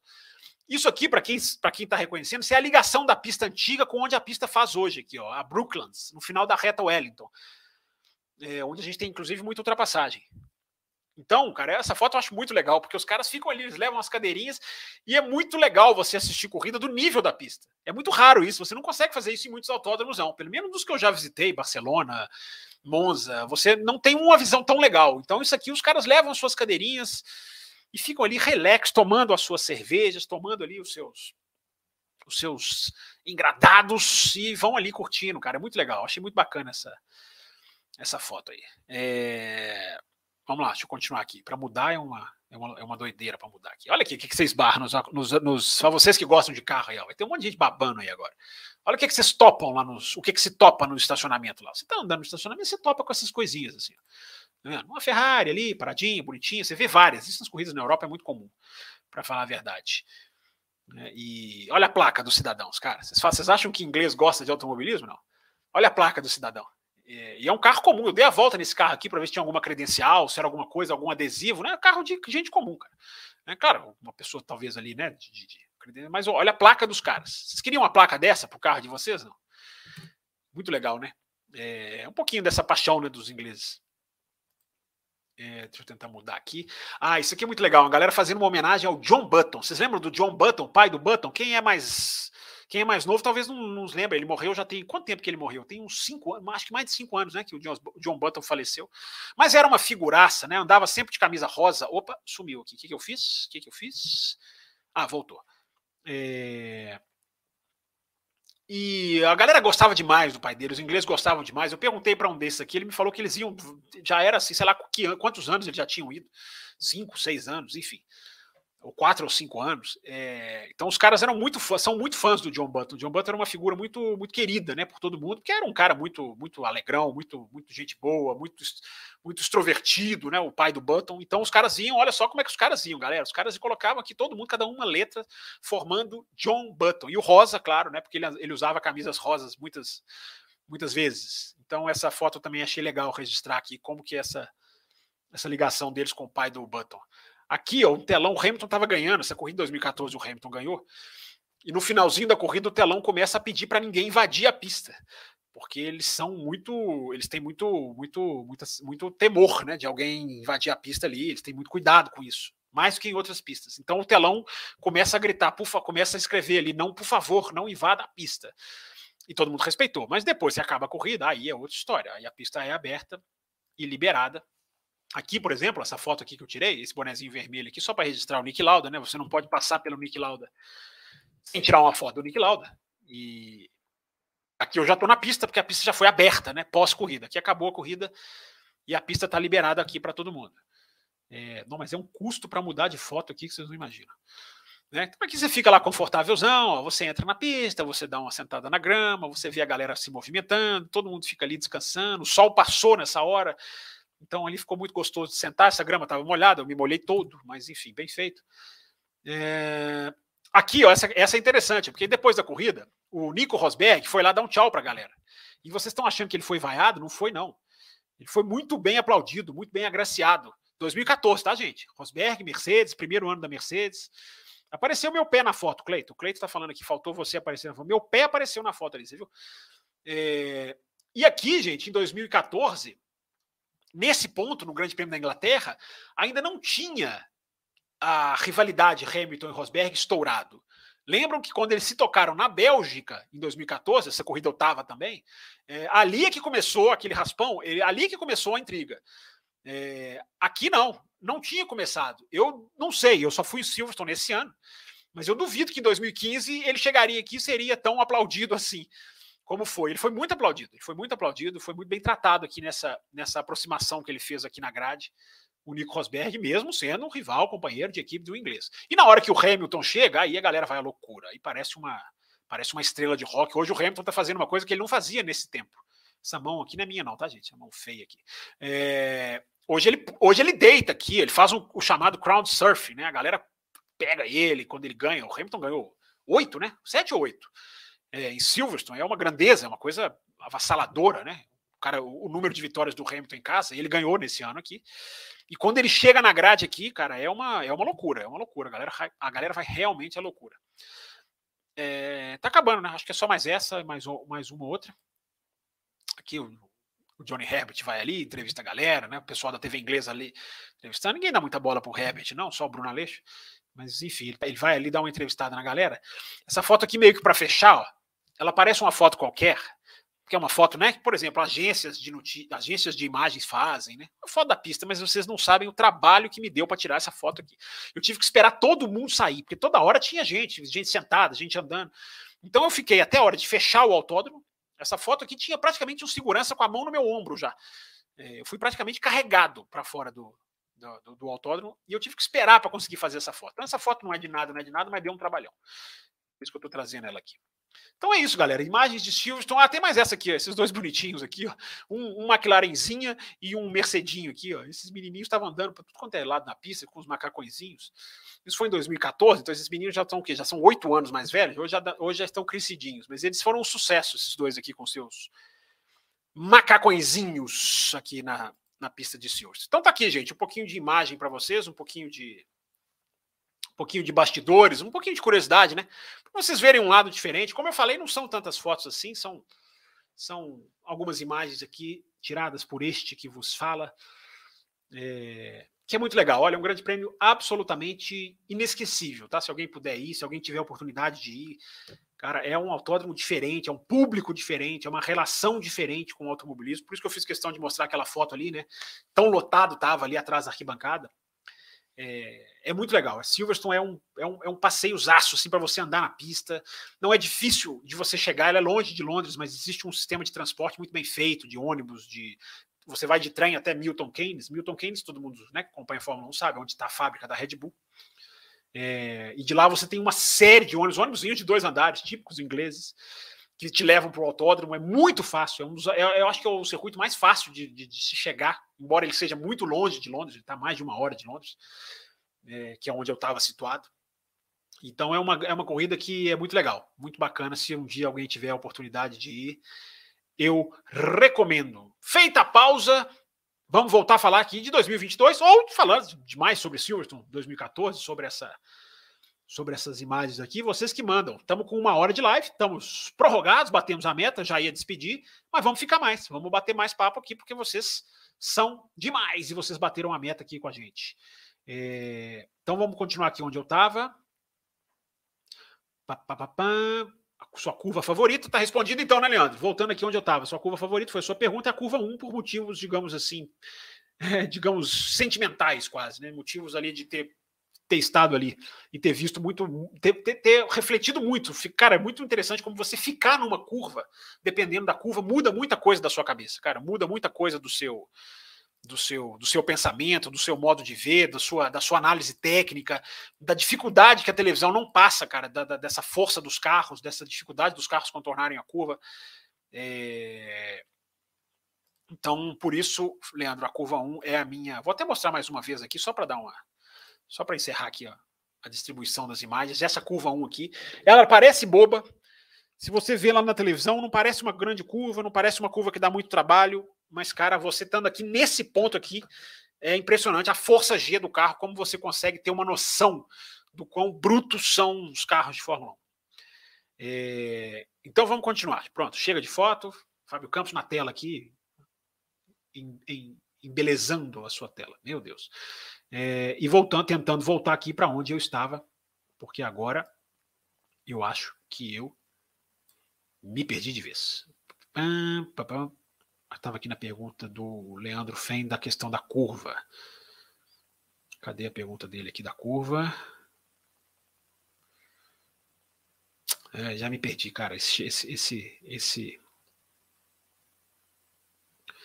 esse, esse aqui é complexo aqui, esse negócio da, de ficar mexendo aqui. É, Washington Campos diz aqui, ó, vamos compartilhar o café com velocidade nos grupos de WhatsApp para semear o conteúdo. É uma boa ideia, viu, Washington? Gostei, cara. Vamos lá, vamos compartilhar. É... Achei aqui a pergunta do Leandro. A Larissa Nobre diz aqui, ó, Max versus Lewis está fazendo falta, apesar de ter sido uma disputa tóxica no contexto das torcidas, mas não deixa de fazer muita falta. Muito bem colocado, Larissa. Eu assino cada palavra que você disse aqui. É, não coloquei números do Verstappen lá no meu Twitter, cara, mas assim, de, de, deprimente, como o cara entra só para xingar, ou só para colocar, sabe, só para diminuir, em vez de, de, de, falar, não, tudo bem, sabe, não gosto do cara, o outro fez isso aqui também, não. É, essa coisa tóxica realmente. Nossa, eu bloqueei vários e bloqueei com muito prazer, confesso. Não tenho, não, mas não tenho prazer de fazer isso, não, mas é muito tóxico. Mas é, você tem razão, Larissa. A gente tem que a gente tem que saber separar as coisas, né? E a briga foi muito legal. A intensidade de 2021, a gente dificilmente a gente vai ver. Dificilmente a gente vai ver a intensidade de 2021 se repetir. Não é a briga prova a prova, ponto a ponto, dividida de curva todo final de semana. Isso já é maravilhoso se acontecer. Mas a intensidade que explodiu em Silverstone, né? O que, que é intensidade? O quanto os chefes de equipe se envolveram, o quanto cada detalhe técnico foi importante, o quanto os dois dividiram curvas, às vezes ali dando uma clara declaração de intenção. É isso aí, Larissa, eu tô com você. 2021 é um ano, cara, para rever. Eu quero ter tempo de parar e rever 2021 em algum momento. Se não todas as corridas na íntegra, mas dar um, né, aquele, pegar aquele season review ali, porque, cara, que ano, né? Que coisa maravilhosa foi aquele ano. É, Bruno Maia, Fábio, alguma novidade sobre a entrada de novas equipes no grid da Fórmula 1 ou estamos como antes? Temos novidades, Bruno Maia, temos informações sim. É... O que está se dizendo gente, é, o, que a Fórmula 1 estaria tentando fazer com o Andretti é fazer com que a Andretti vá lá e busque Ford ou General Motors americanas para entrar com ela. É, é absolutamente é, cruel fazer isso, né? Você colocar nas costas de uma equipe, é, e evidentemente isso não é oficializado, mas ah, quando a Fórmula 1 diz que a, a equipe precisa trazer alguma coisa, é, eles estão dizendo nas entrelinhas isso. Isso foi apurado por dois repórteres ingleses. E querem que a Andretti entre com uma fabricante junto. Mas não é essa, não é essa a pegada da Andretti. É, eu acho que isso não pode ser uma exigência. É...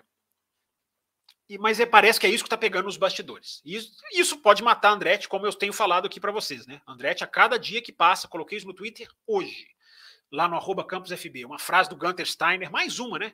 Ah, estamos bem com 10 equipes, não precisamos, estamos saudáveis. Os caras, os caras absolutamente alheios à qualidade do esporte. pensando apenas na qualidade financeira, que nessa Fórmula 1 vai muito bem. É, mas coloquei lá no Twitter, peguei o trecho lá da Auto Week, coloquei lá para as pessoas lerem ele falando, enfim. Essa luta a gente não vai, não vai parar de, de ter, não, Bruno. Agora, uma outra informação interessante sobre entrada de novas equipes é uma informação que teria de que a Hightech está tentando virar uma equipe de Fórmula 1. A Hightech, para quem não sabe, é a equipe de Fórmula 2, que voltou para a Fórmula 2 há pouco tempo. É uma equipe tradicionalíssima das categorias de base, de Fórmula 3, de, é, é, daquelas equipes assim de. É uma Williams das categorias de base, é uma McLaren, é aquela equipe assim que é muito, é muito da raiz mesmo das categorias de base. A Hightech também seria uma das candidatas. Mas vamos lá, né, gente? Se a Andretti não consegue, com toda a força que tem, americana, né? Vocês viram o contrato que a Fórmula 1 acabou de fechar com a ESPN? É, Para quem não sabe, a ESPN pagava 5 milhões de dólares por temporada em 2017, quando ela comprou a Fórmula 1. Fórmula 1, nada, não existia Drive to Survive. Fórmula 1 era ali aquele coisinha pequenininho nos Estados Unidos. Fecharam lá um contrato de três anos, pagando 5 milhões de dólares por ano. Esse contrato acabou de ser renovado, agora com Las Vegas, com Miami, com Drive to Survive. Vocês sabem por quanto esse contrato foi renovado? 75 milhões de dólares foram mil e tantos por cento de aumento. Um contrato que era de 5 passou a ser de 75. Esse, é, isso é uma prova da força da Fórmula 1 dos Estados Unidos. Isso é uma prova de como o Andretti impulsionaria ainda mais essa roda. Com certeza o Andretti entrando, mais gente acompanharia ainda. Então, cara, mas os caras não querem saber disso, Bruno. É, mas a informação está aí, cara. A informação que eu apurei é de que a Hightech também está tentando. Agora, eu não sei como que ela está tentando, qual, quais são os caminhos que ela quer vir. Como a Andretti, a gente já sabe, né? o Andretti está fazendo tudo muito público. É, é, é, Renault praticamente certo, conversou com a McLaren, o Mário Andretti admitiu isso em Miami. Conversaram com a McLaren, não, desculpa, com a Ferrari. Se eu falei McLaren aqui, apaga. É, então, é, a gente vai tentando ali pescar, cara. Mas a gente vai tentando pescar. Eu já falei que que a última informação que eu tive era de que quatro equipes estavam tentando, Andretti mais três, e parece que a Hightech é uma dessas. Então tem mais duas ali anônimas. Essas tentativas são muito anônimas, né? Porque você está lidando ali com uma coisa que, se você anunciar e não entrar, pode fazer muito mal para o seu negócio. É, e se você anunciar, concorrentes começam a se movimentar. Enfim, gente, é igual contratação de piloto, contratação de jogador de futebol, enfim.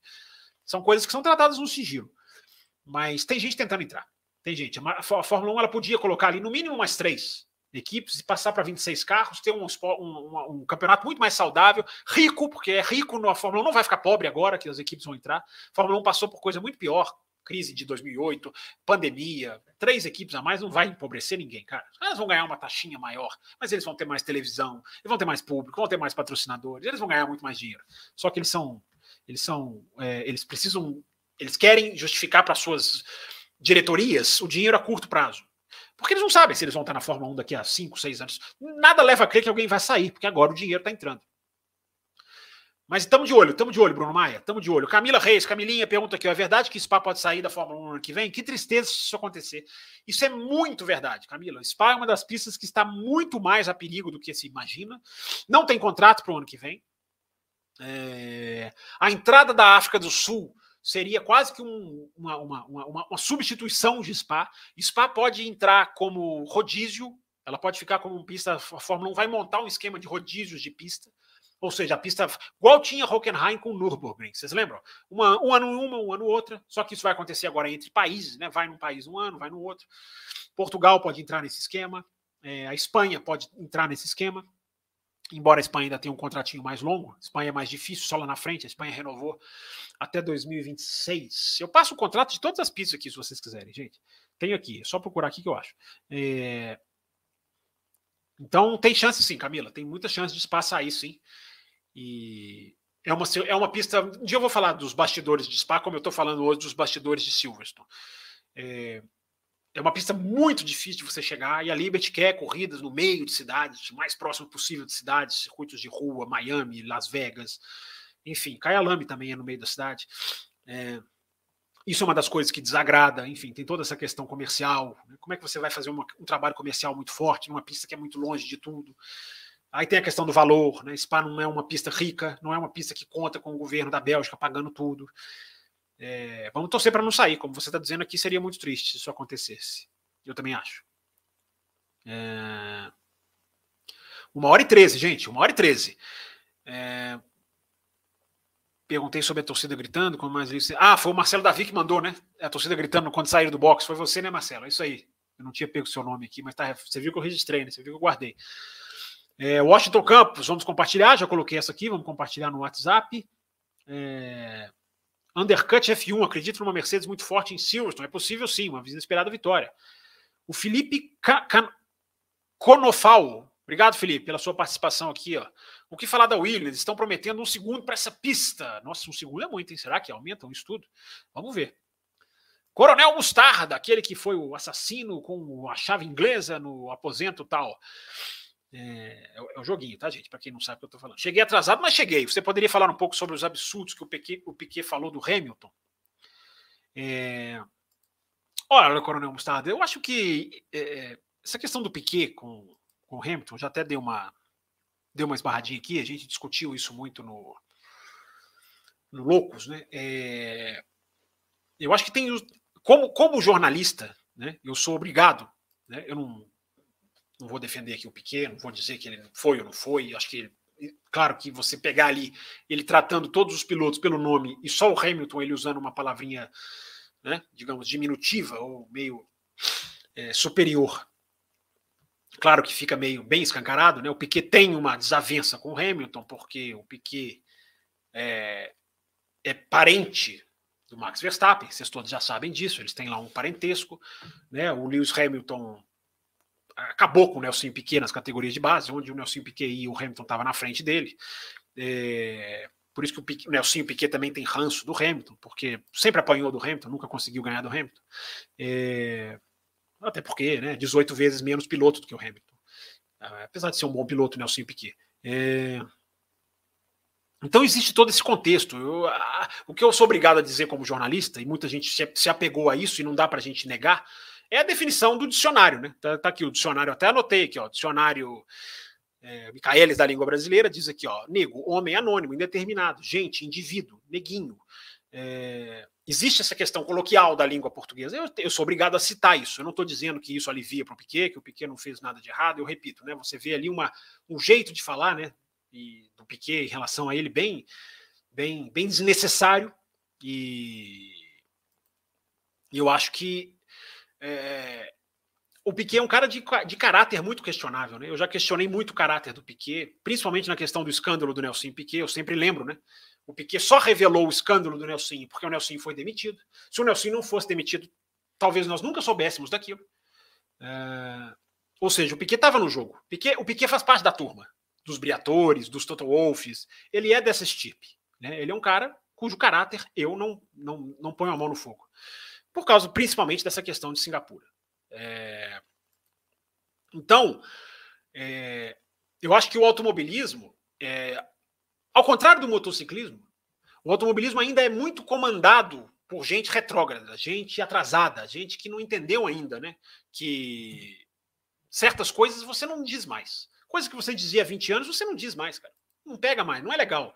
Entendeu? A gente tem que entender sempre quem sofreu. Eu estou falando aqui da questão do termo na língua brasileira, que pode não ser pejorativo, mas é como eu falei lá no Loucos para o Automobilismo: qualquer pessoa que é negra, que se sinta ofendida, tem total direito de se sentir ofendida, tem total direito de ser ouvida e tem total direito de se incomodar e não gostar. Se o dicionário está tá dizendo que é isso, a gente pode até mudar o dicionário. O dicionário não é uma verdade imutável. É, eu estou citando aqui porque ele faz parte da língua portuguesa oficialmente. E eu, como jornalista, sou obrigado a dizer isso. Mas o estava dizendo das pessoas, né, retrógradas, né? O Max Mosley era, o Bernie Eccleston é muito. O Ben Sulayem, o presidente da FIA, deu uma entrevista reclamando do ativismo dos pilotos. Então, assim, é muita gente retrógrada, né? Ainda, ainda há uma, uma, uma os comandantes ainda são muito arcaicos. Isso vai mudar quando a geração nova hoje estiver lá em cima. Eu acredito que isso vai mudar. O que não significa que a gente tenha que dar de ombros e aceitar esses caras são assim mesmo, não. É, Pode ser muito tarde para mudar a cabeça dessas pessoas, mas não é muito tarde para parar essas pessoas. Entendeu? Há essa grande diferenciação. É, eu acho que a Fórmula 1 tem que agir, o que me chamou muito a questão, já para, enfim, meio que matar o assunto. O que, o que me chamou muito a atenção é, nessa, nesse, nessa semana foram os comunicados oficiais da Fórmula 1, né, é, condenando, né? estamos com o Hamilton, não tem lugar para isso. Mas a Fórmula 1 fala isso, só que a Fórmula 1 tirou uma bandeira antirracismo da sua cerimônia antes da prova. Tirou lá aquele momento em que os pilotos podiam se manifestar em conjunto. Podiam ter feito nesse final de semana, se ainda existisse, uma manifestação mais forte para mostrar para o mundo que não, nós não abraçamos esse pensamento que o Piquet divulgou. Mas a Fórmula 1 tirou isso, porque a Fórmula 1 é conformista com este assunto. A Fórmula 1 não se incomoda com o racismo. Essa é a verdade pura. A Fórmula 1 não se incomoda. Todas as atitudes que a Fórmula 1 tomou foi por pressão, foi por livre e espontânea pressão. A Fórmula 1 poderia ter aproveitado o que aconteceu nessa semana, que ela teve dois casos que chamaram a atenção do planeta para ela. Não só porque um tricampeão do mundo, cara, falou mal, falou pejorativamente. Uh, de um sete vezes campeão do mundo, não é um fulaninho que falou de outro fulaninho, não é um piloto do, do, do grid que falou de outro, é um três vezes campeão do mundo falando de um sete. É, é muito grande isso. E teve ainda o outro caso do, do, do Vips, que foi na mesma semana, né? foi muito perto. Apesar de que as declarações do Piquet foram em dezembro, né? Mas eu também não consigo entender por que, que isso estoura agora, né? Qual é o interesse aí por trás disso estourar agora? É... Então a Fórmula 1 poderia ter aproveitado essa semana e tomado atitudes muito mais é, digamos, chamativas, não só banir o Piquet do, do, do paddock, não só soltar notinha de república, ela podia encampar, começar a campanha, demonstrar projetos, divulgar o que está fazendo, o que, o que pode fazer, o que quer fazer para aumentar a diversidade. Mas convenhamos, né, gente? O I, existe alguma coisa mais estapafúrdia do que o I Race as One?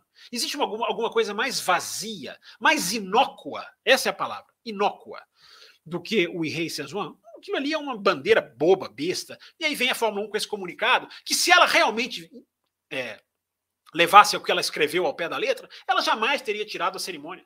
A cerimônia ela tirou porque incomoda o príncipe da Arábia Saudita, porque incomoda o presidente da Hungria, porque incomoda o presidente do Brasil, porque incomoda o fulano, da, o fulano de tal na Rússia, quando estava na Rússia. É, incomoda. Então a Fórmula 1 não quer incomodar. A Fórmula 1 corre na Arábia Saudita, gente. Né? Isso aqui é um e-race as one mais furado do que correr na Arábia Saudita. É, e o pior, para fechar, e o pior é o comunicado da Fórmula 2. O comunicado da Fórmula 2 em relação ao, ao Yuri Vips ter sido mantido como piloto da, da, da Hightech, que é a equipe que até que eu estava falando agora, que especula se quer entrar na Fórmula 1, é a coisa mais para inglês ver do que, que eu já vi, mais do que o comunicado da Fórmula 1. E eu vi muita gente no Twitter, olha, a Fórmula 1 brava, a Fórmula 2, desculpa, a Fórmula 2 brava, se opondo à decisão da Hightech, olha a Fórmula 2 marcando posições, uma ova. Se a Fórmula 2 realmente não concordasse com a presença do VIPs, ela cancelava a inscrição do VIPs. Ela tem controle sobre quem pode e não pode correr no campeonato dela, mas ela aceita e vem com notinha de repúdio, de repúdio que é mais hipócrita do que a da Fórmula 1. Porque a Fórmula 1 acabou com, o seu, com a sua cerimônia. A, a Fórmula 2 veio, não concordamos com a presença do Yuri Vips. Você não concorda, meu amigo? Tira o cara. Entendeu? Tira o cara. Não estou falando que é para tirar, não é para tirar, não. Estou falando que a, a, eles têm o poder. Então é isso, Coronel Mostarda. É uma sucessão de hipocrisia, de um mundo que ainda está atrasado, que precisa mudar. Né? A FIFA no futebol é super acusada de não fazer nada, de só deixar os jogadores entrarem com aquelas faixinhas, né? É, no racism. É, a Fórmula 1 nem isso está deixando os caras fazer. A Fórmula 1 nem a sua cerimônia bonitinha, a sua faixinha, que era só uma cerimônia. Eu sei, era só uma cerimônia, era, era só um pedacinho. Ah, os pilotos se ajoelhando, não iam acabar com o racismo. Mas eu acho que você precisa lutar com todas as armas. A gente está num mundo que a gente precisa lutar contra do essa doença, porque o racismo é doença. Claro que ele é, é uma doença psicossocial, digamos assim, é uma doença, não há a menor dúvida disso. É, e a gente, para acabar com essa doença, a gente precisa tirar todas essas. A gente, se a gente quiser tirar essa areia do, do balde, limpar esse balde, a gente tem que parar de achar que um grãozinho não faz diferença. Então, ah, o piquet, a palavra não é tão. Cara, não tem mais espaço para isso. Acho que a gente tem que ter essa consciência. Tá falado aqui, tá bem falado, eu acho, né, Coronel Gustavo? Enfim, vocês podem concordar, eu sei que esse assunto levanta muita coisa, eu fui xingado lá no Loucos até por gente que achou que eu politizei, é, porque eu falei que o Piquet alinhado ao Bolsonaro, porque o Piquet é, eu, eu, associei aos dois nada de política, nada, porque o Piquet desrespeita a mulher dos outros, e assim como o presidente do Brasil também desrespeita. E os caras falaram que eu estou falando de política, eu estou falando de política coisa nenhuma. Os caras totalmente alienados, esses alienados, bitolados, politizados do Brasil, que não conseguem nem entender o que, que a gente está falando. Mas enfim, gente, vamos, vamos falar de corrida, né? Vamos voltar a falar de corrida, que é legal, embora esse assunto nunca possa ser deixado passar, é, passar em branco. É... Mas para responder aqui a pergunta do nosso Coronel Mostarda. Muito triste. Né? Como eu falei no começo da live, fico muito triste que o Piquet se coloque nessas posições, que o Piquet, sabe, dê esse, esse, esse dane-se, né? E agora o cara tá banido do paddock, daqui a pouco vai ser aniversário do cara, daqui a um, um mês ou dois meses. Quem vai comemorar? Quem vai postar um negócio parabenizando? Os caras, todo mundo xingar ele, ele merece os parabéns pela carreira que ele teve, a gente tem que saber separar. É, mas a pessoa, Piquet, realmente pisa muito na bola. É, eu, acho, eu acho triste, eu acho lamentável. É, será mesmo que as atuações da Williams podem gerar a performance de um segundo ou é só para criar expectativa? Paulo Jesus Barroso. Olha, quanto mais atrás você tá, mais a chance de você dar um, salto, né? Você botar um segundo na Ferrari ganhar um segundo é uma coisa. Red Bull ganhar um segundo é uma coisa. A Williams pode ser. Eu acho um segundo muito estimativa, cara. Muito, muito. Assim, teria que ser realmente. Pode acontecer. Quem falou? Foram eles que falaram? Eu realmente eu não vi qual é a fonte desse um segundo. Mas quem está lá atrás tem chance de saltar. Cara, se os caras saltarem seis décimos, os caras já deram um salto gigantesco. Né? Vamos ver, vamos ver. É... As simulações da Mercedes também previam quase um segundo mais rápido, porém na pista não vimos essa performance aqui. Ó. Tá aqui o Marcelo Davi falando justamente isso que eu acabei de falar, nem tinha visto a mensagem dele. É... William Mello, com tanta tecnologia nos carros de hoje, sabe me dizer se os mesmos têm controle de tração e ABS? É uma dúvida que eu tenho, pois sei que nas categorias de turismo e protótipos existem. É... O controle de tração, não. O controle de tração foi, foi, foi subtraído. O freio é um meio ABS, vamos dizer assim. Cara. O freio da Fórmula 1 ele é, ele é, um, ele é, ele é uma coisa tão, tão, tão é, inovadora. Eu acho que tecnicamente ele é chamado de ABS, sim, mas ele é tipo, bem diferente a operação dele do, de um, de um. É, o freio de Fórmula 1 é muito mais. A, a operação do freio, a, a, os materiais, a formação é muito mais parecido com um trem bala, o freio de um trem bala, do que de um carro. É, então não sei te dizer tecnicamente se pode ser caracterizado como ABS. Vou perguntar isso para o Adalto o Adalto deve saber isso. É...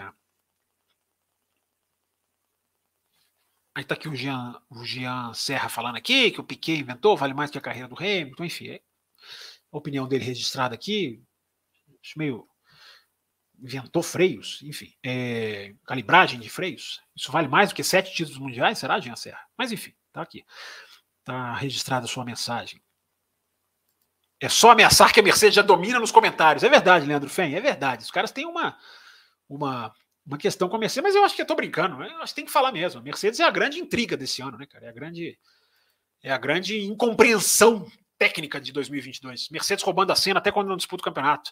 Vamos falar de Red Bull e Ferrari um pouco. Quem tem vantagem em Silverstone? Eu acho que a Ferrari tem um pouquinho. Ô, Marcelo, acho que a Ferrari pode ter um pouquinho, mas é muito achismo meu, cara. Red Bull 26 vitórias seguidas, né? Como que eu vou falar que esses caras não vão não vão não vão chegar? É, e ganhar. Antônio Augusto, Campos, você, você acha que se o Verstappen ganhar essa corrida, o campeonato está encaminhado? Não, gente, o campeonato não acaba em Silverstone, na minha opinião. Mesmo que ele bote 25 a 0 no Leclerc, 26 a 0, para mim não acaba. A gente tem muito tempo, a gente tem uma, uma. Falei sobre isso no café, estou falando sobre isso no Twitter. A gente tem uma disparidade na tabela que não é igual a na pista. A Ferrari não é 7 a 2 a menos que a Red Bull. A Red Bull está ganhando 7 a 2 da Ferrari na tabela. A Ferrari não perde de 7 a 2 no carro. Mas eu até coloquei no Twitter, né? Campeonato mundial é mais do que carro, embora alguns sugiram, né? Ah, só ganhou porque tem o melhor carro. Gente, campeonato mundial é um pouquinho mais do que só ter o carro. É, quem sabe analisar a Fórmula 1 com um pouquinho de parcimônia sabe disso. Então, é, a questão operacional pesa muito. Agora, acho que não acaba em Silverstone, Antônio Augusto, mas eu já falei isso lá no Loucos. Acho que pode acabar em julho o campeonato pode acabar ainda esse mês, que começa daqui a poucos minutos, que é o mês de julho. É, porque vão ser quatro corridas em julho. Isso pode decidir o campeonato. Então é o que eu, é o que eu tenho falado. A Ferrari está perto de cruzar uma linha que, se ela cruzar, possivelmente ela não volta. Ela está perto dessa linha. Mas eu não acho que essa linha vai ser cruzada em Silverstone por causa da matemática e por causa da, do desempenho. O desempenho deles não é um sobre o outro avassalador assim. A Ferrari ganhou, quebrou liderando na Espanha, quebrou liderando no Azerbaijão. Ah, ia ganhar a corrida? Não sei, não saberemos, nunca saberemos. Mas os caras estão ali. E o Sainz, não sei se vocês ouviram a explosão que teve aqui, mas enfim. O Sainz, é, mesmo com a asa antiga, a asa com maior downforce, botou pressão ali no Verstappen. Isso é importante dizer no Canadá.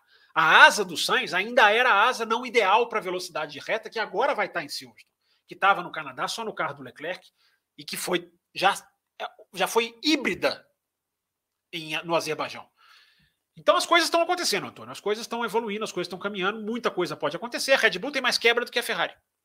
Como é que eu vou dizer que o campeonato vai acabar, Antônio Augusto, se a Red Bull tem mais quebra do que a Ferrari? O que, que vai acontecer aí na questão das quebras? A ver. Inclusive, eu só recomendo vocês que não assistiram Café com Velocidade segunda-feira, clicarem no café. Lá no Café com Velocidade vocês têm a barra de reprodução do YouTube toda segmentada por capítulos. Você pode clicar no capítulo que você quiser e tem lá um capítulo falando sobre as quebras. Por que, que os carros estão quebrando tanto? Né? Vai lá conferir o café quem não conferiu. É, Gilvan Alves, e a notícia que a Ferrari pode refugar em algumas atualizações em Silvers procede? Ah, acho que isso é muita especulação, Gilvan. Às vezes, às vezes a atualização já é pensada para ser só testada na sexta-feira. Isso aí é muito achismo, assim. Eu não gosto muito de entrar nessa parte, não. Vamos ver. Vamos ver. A gente fica sabendo, sim, depois do final de semana e a gente pode ter uma, uma noção. Gente, eu vou mandar perguntas até, vou ler as perguntas mandadas mais ou menos até esse horário, tá, gente? Assim, vou, ter, vou terminar a live aqui, continuar mais um pouquinho, mas as perguntas até 11 15 11 16 17 é, para não, não deixar ninguém sem resposta e o tempo, o tempo urge. Né? Fizemos aqui uma live, vou responder agora mais aqui no, no Pai Bola, como diz o Raposo. É, vamos lá, vamos continuar então. Imagina a cabeça dos tifoses se a Ferrari quebrar de novo, diz aqui o Sebastian Vettel. Max também quebrou, lembra aqui o Messias Prado, isso mesmo. É... A Red Bull poderia fazer um conti... o alface hiperbóreo.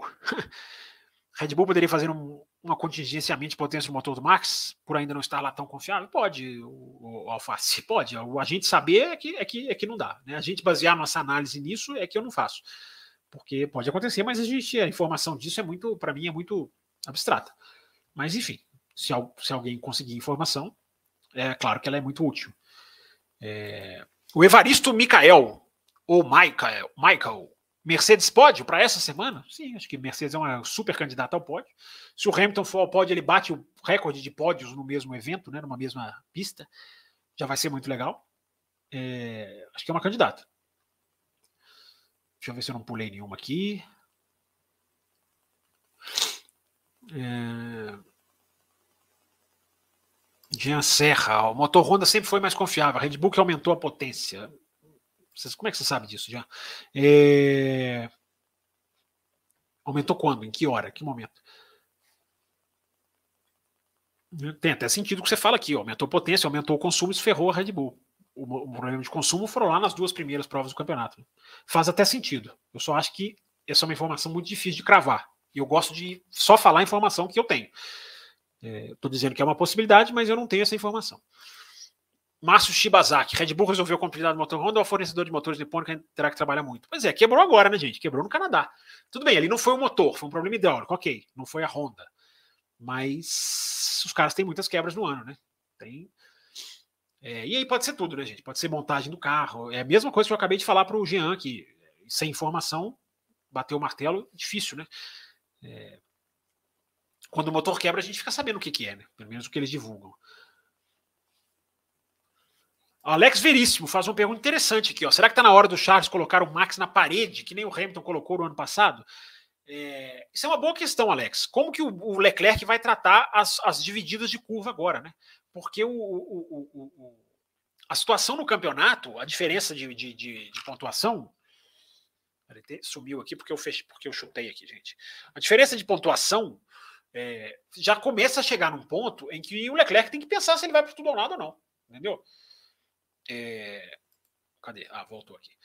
O Leclerc tem que pensar se ele vai para tudo ou nada ou não, o Alex. Vou voltar sua perguntinha aqui. É, eu acho que a gente pode passar a ver ali uma diferença de postura. O Verstappen já administrando, ou ele pode ir para tudo ou nada, porque ele tem muito ponto. Abordagem do Leclerc no próximo confronto direto. Aliás, estava fazendo um levantamento aqui para trazer para vocês. Muito bem lembrado, muito obrigado pela sua pergunta, Alex. O, já são quatro provas que Max e Leclerc não se encontram, né? Já são quatro corridas que eles nem chegam perto um do outro. E eles que começaram um ano tão próximos uns dos outros, né? É... Então é, é, é, essa curiosidade. Né? Agora, o Leclerc precisa, a Ferrari e o Leclerc precisam marcar pontos, gente. Aquilo que eu falei para vocês. Não existe brigar pelo título com 150 a 55 no prazo de, 100, de 6 GPs. é muito assintoso. Não existe brigar pelo título uma diferença de pontos de 90 a 22, que são os últimos quatro GPs. Nos últimos quatro grandes prêmios, a diferença é 90 a 22. Nesses, as quebras são mais fortes, porque quebrou desses quatro, quebrou em duas, quebrou em 50%. Não existe brigar pelo título nesses quatro GPs marcando seis pontos a mais do que o Bottas, que é o que o Leclerc fez. O Leclerc marcou 26, é, marcou seis pontos a mais do que o Bottas em quatro grandes prêmios. Isso machuca a sua briga pelo título. O Leclerc, nessas quatro provas, tem 25 pontos a menos que o Carlos Sainz. E o Carlos Sainz, nessa crise toda, de errar nos qualifies, praticamente todos os últimos qualifies tem erros assim que você vê, erros abruptos, erros é, crassos, eu diria, que o Sainz tem cometido nos qualifies. Errou na última curva em Miami, é, era o primeiro em Barcelona, não conseguiu converter, ali não, não me lembro de, de, do erro visível. Três erros visíveis em, em, em, em Azerbaijão, em Baku. É, o erro na última curva, visível no Canadá, assim, o nível de erros do Sainz nos qualifies é abaixo da crítica. Nenhum piloto de Fórmula 2 pode passar por isso. Tem corrido até direitinho, correu direitinho no Canadá, mas qualifying faz parte do negócio, né? Então, o Leclerc tomar 25 pontos desse cara, eu não estou falando que é culpa do Leclerc, evidentemente as quebras as quebras pesaram, né? 25 é até um número simbólico, né? Porque se o Leclerc completa na Espanha, ele tem 25 pontos a mais. É, mas, gente, essa matemática é essa matemática é complicada. Mas o Leclerc, gente, o Leclerc tem dois pódios em Silverstone. Isso não é, um, isso não é uma coisa de se descartar, não, cara. Porque a Ferrari nem sempre foi o que ela está sendo hoje. Então, dois pódios do Leclerc em Silverstone. Do ano passado ele quase ganhou a corrida, né? Aquela punição do Hamilton, foi lá, buscou ele no finalzinho. É uma das grandes provas do Leclerc em 2021. Teve um ouvinte que me perguntou um dia desse. É... Enfim, vamos ver, cara. Vamos ver como é que essas, que essa, que essa questão do Leclerc com o Verstappen vai, vai se desenrolar, Alex. Eu falei que ia responder pai bola e estou aqui dissertando. Ferrari natureza marca, o cúmulo da incompetência, diz aqui o Jean Serra. É, tem que melhorar, né? É... Guilherme Souza, o conceito dos carros de Fórmula 2 e Fórmula 3 também são efeito solo? Não, Guilherme, não. Os carros de Fórmula 2 e Fórmula 3 são, são é, o, efeito, o efeito aerodinâmico está muito mais nas asas do que embaixo do carro. É, a Williams poderá surpreender na corrida domingo, Márcio Shibazaki. Vamos ver, né? O Williams virou um ponto de, atra, de atração aí, né? Com o seu carro mais parecido com a Red Bull. Vocês lembram da Rosa dos Ventos? Eu vejo a Williams parecida com a Red Bull. Quem ouviu o café no começo do ano, na pré-temporada, sabe que eu estou falando da Rosa dos Ventos. Quem não ouviu, também não vou explicar. É... O Jonathan Rodrigues está aqui, ó. Fábio, essas atualizações que as equipes vão trazer, será que pode trazer alguma surpresa no final de semana? Alpine, Williams, talvez. Alpine vem com atualização forte também. Mas, gente, não vou ficar prevendo décimos de atualização, não. Vocês, são muito focados em atualizações, nossa. É, eu sei, tem que ficar de olho, mas eu sempre digo, ela, ela, é muito mais. Eu prefiro muito mais analisar depois, tendo a informação, não só porque é mais fácil, claro que é mais fácil. Claro que a análise mais difícil é sempre a que o jornalista tem que escolher, mas é, é uma análise muito, muito sem, sem informação. Qual que o qual o upgrade vai valer, quanto vai ganhar, que quanto até onde uma equipe vai. Vamos ver e aí a gente analisa. Né? Qual foi o upgrade, o que, que ele fez, o que, que ele deu. Eu estou muito de olho na asa da Ferrari. A asa da Ferrari, que agora é a asa que só o Leclerc correu no Canadá, porque só tinha uma, agora vai estar nos dois carros, né? fez diferença no Azerbaijão, ainda era uma asa híbrida, ainda tinha um pouco do desenho, ainda não era exatamente o mesmo do Canadá, na parte na lâmina inferior. E agora com essa asa, vão curar essa questão da velocidade reta? Essa asa ajudou muito né, no Azerbaijão. Então, esse, esse tipo de coisa, quando a gente já tem a informação, a gente vai. Agora, Espera, gente, calma. Vocês já querem saber tudo. Vocês são muito famintos. É... Cleiton, se a Mercedes não se recuperar, ela pode sair da Fórmula 1? Não, Cleiton, acho que não. As equipes estão ganhando muito dinheiro agora. Fórmula 1 ficou sustentável. Sair da Fórmula 1 porque teve um ano ruim. É, isso aí é coisa da BMW lá atrás, né? Toyota. Mas hoje em dia, não. Hoje em dia, Hoje em dia a Fórmula 1 é lucrativa. O limite de orçamento que as equipes reclamam, as grandes reclamam, né? é, um, é um contrassenso, mas o limite de orçamento botou a Fórmula 1, transformou a Fórmula 1 no campeonato lucrativo. É, hoje a, a, última equipe do grid tem 50% do seu orçamento só, só bancado pela premiação da Fórmula 1. Tira tudo, patrocínio, recurso próprio, só o prêmio, a premiação banca metade do orçamento da última colocada. Olha para você ver o nível de enriquecimento que a Fórmula 1 entrou por causa do limite de orçamento e não querem Andretti, né? E ainda querem botar jogo duro com o Andretti.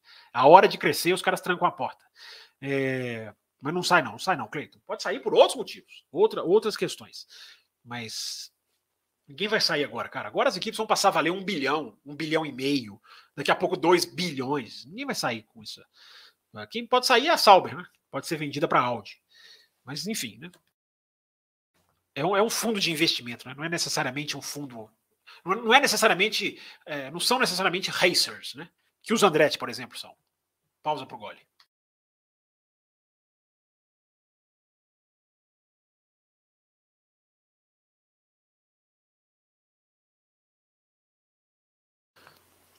Vamos continuar aqui, no ritmo mais rapidinho.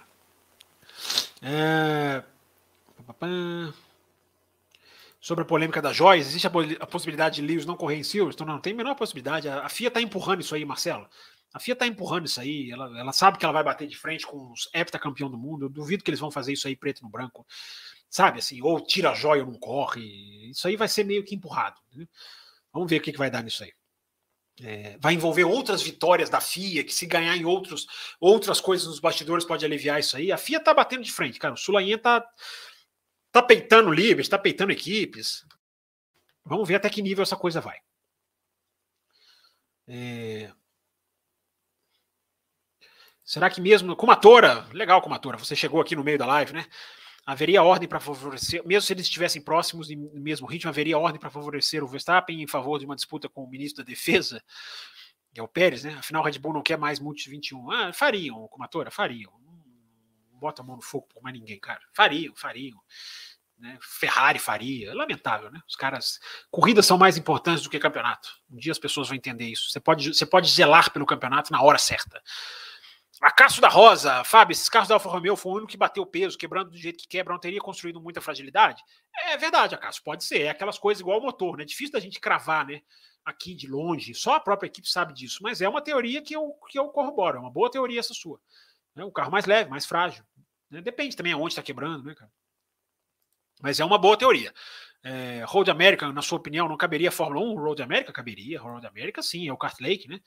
É, caberia, caberia Fórmula 1. Claro que você vai fazer ajustes ali em área de escape, mas é um traçado super, super interessante. Talvez alargar um pouquinho, o carro de Fórmula 1 ficou muito grande. Alargar em alguns trechos. É, eu, eu gostaria muito de ver, eu acho que seria muito legal. Teria que mexer em várias coisas ali, assim, de maquiagem, mas é um traçado que seria muito legal.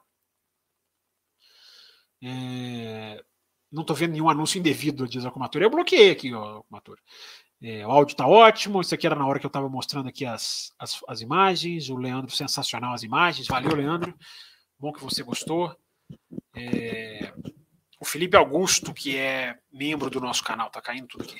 O Felipe Augusto é membro do nosso canal. Ele diz aqui, ó, falta o Alonso numa cadeirinha dessas. Ah, naquelas cadeirinhas de, de os caras estavam sentados, né? É bem parecido com a cadeirinha do Alonso. Aliás, aquela cadeirinha do Alonso é de praia, né? Achei aquela mais inclinada. Mas é isso aí. Isso aí, Felipe.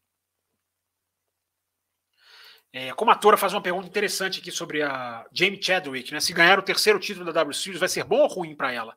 Afinal, três títulos e nenhuma chance na Fórmula 1, nem na Williams. Ela é piloto de desenvolvimento da Williams, ou, ou Jamie Chadwick, ou, ou, ou Jamie Chadwick, ou como atora. Ela é piloto da, de, de desenvolvimento. Eu te fiz um elogio, né? Jamie Chadwick é uma, é uma figura muito legal. É, não vai ser ruim, cara. Ganhar título não é ruim para ninguém como atora. Muito ruim vai ser se ela perder, cara. Se ela não teve chance com dois títulos, ela vai ter que chance ela perder. Então, se ela ganhar, é, ganhar é obrigação para ela. Acho que ela vai ganhar, ela já está na frente. É, ganhar é ultra obrigação para ela. Agora, se ela ganhar, ela desmoraliza, ela desmoraliza o resto da categoria.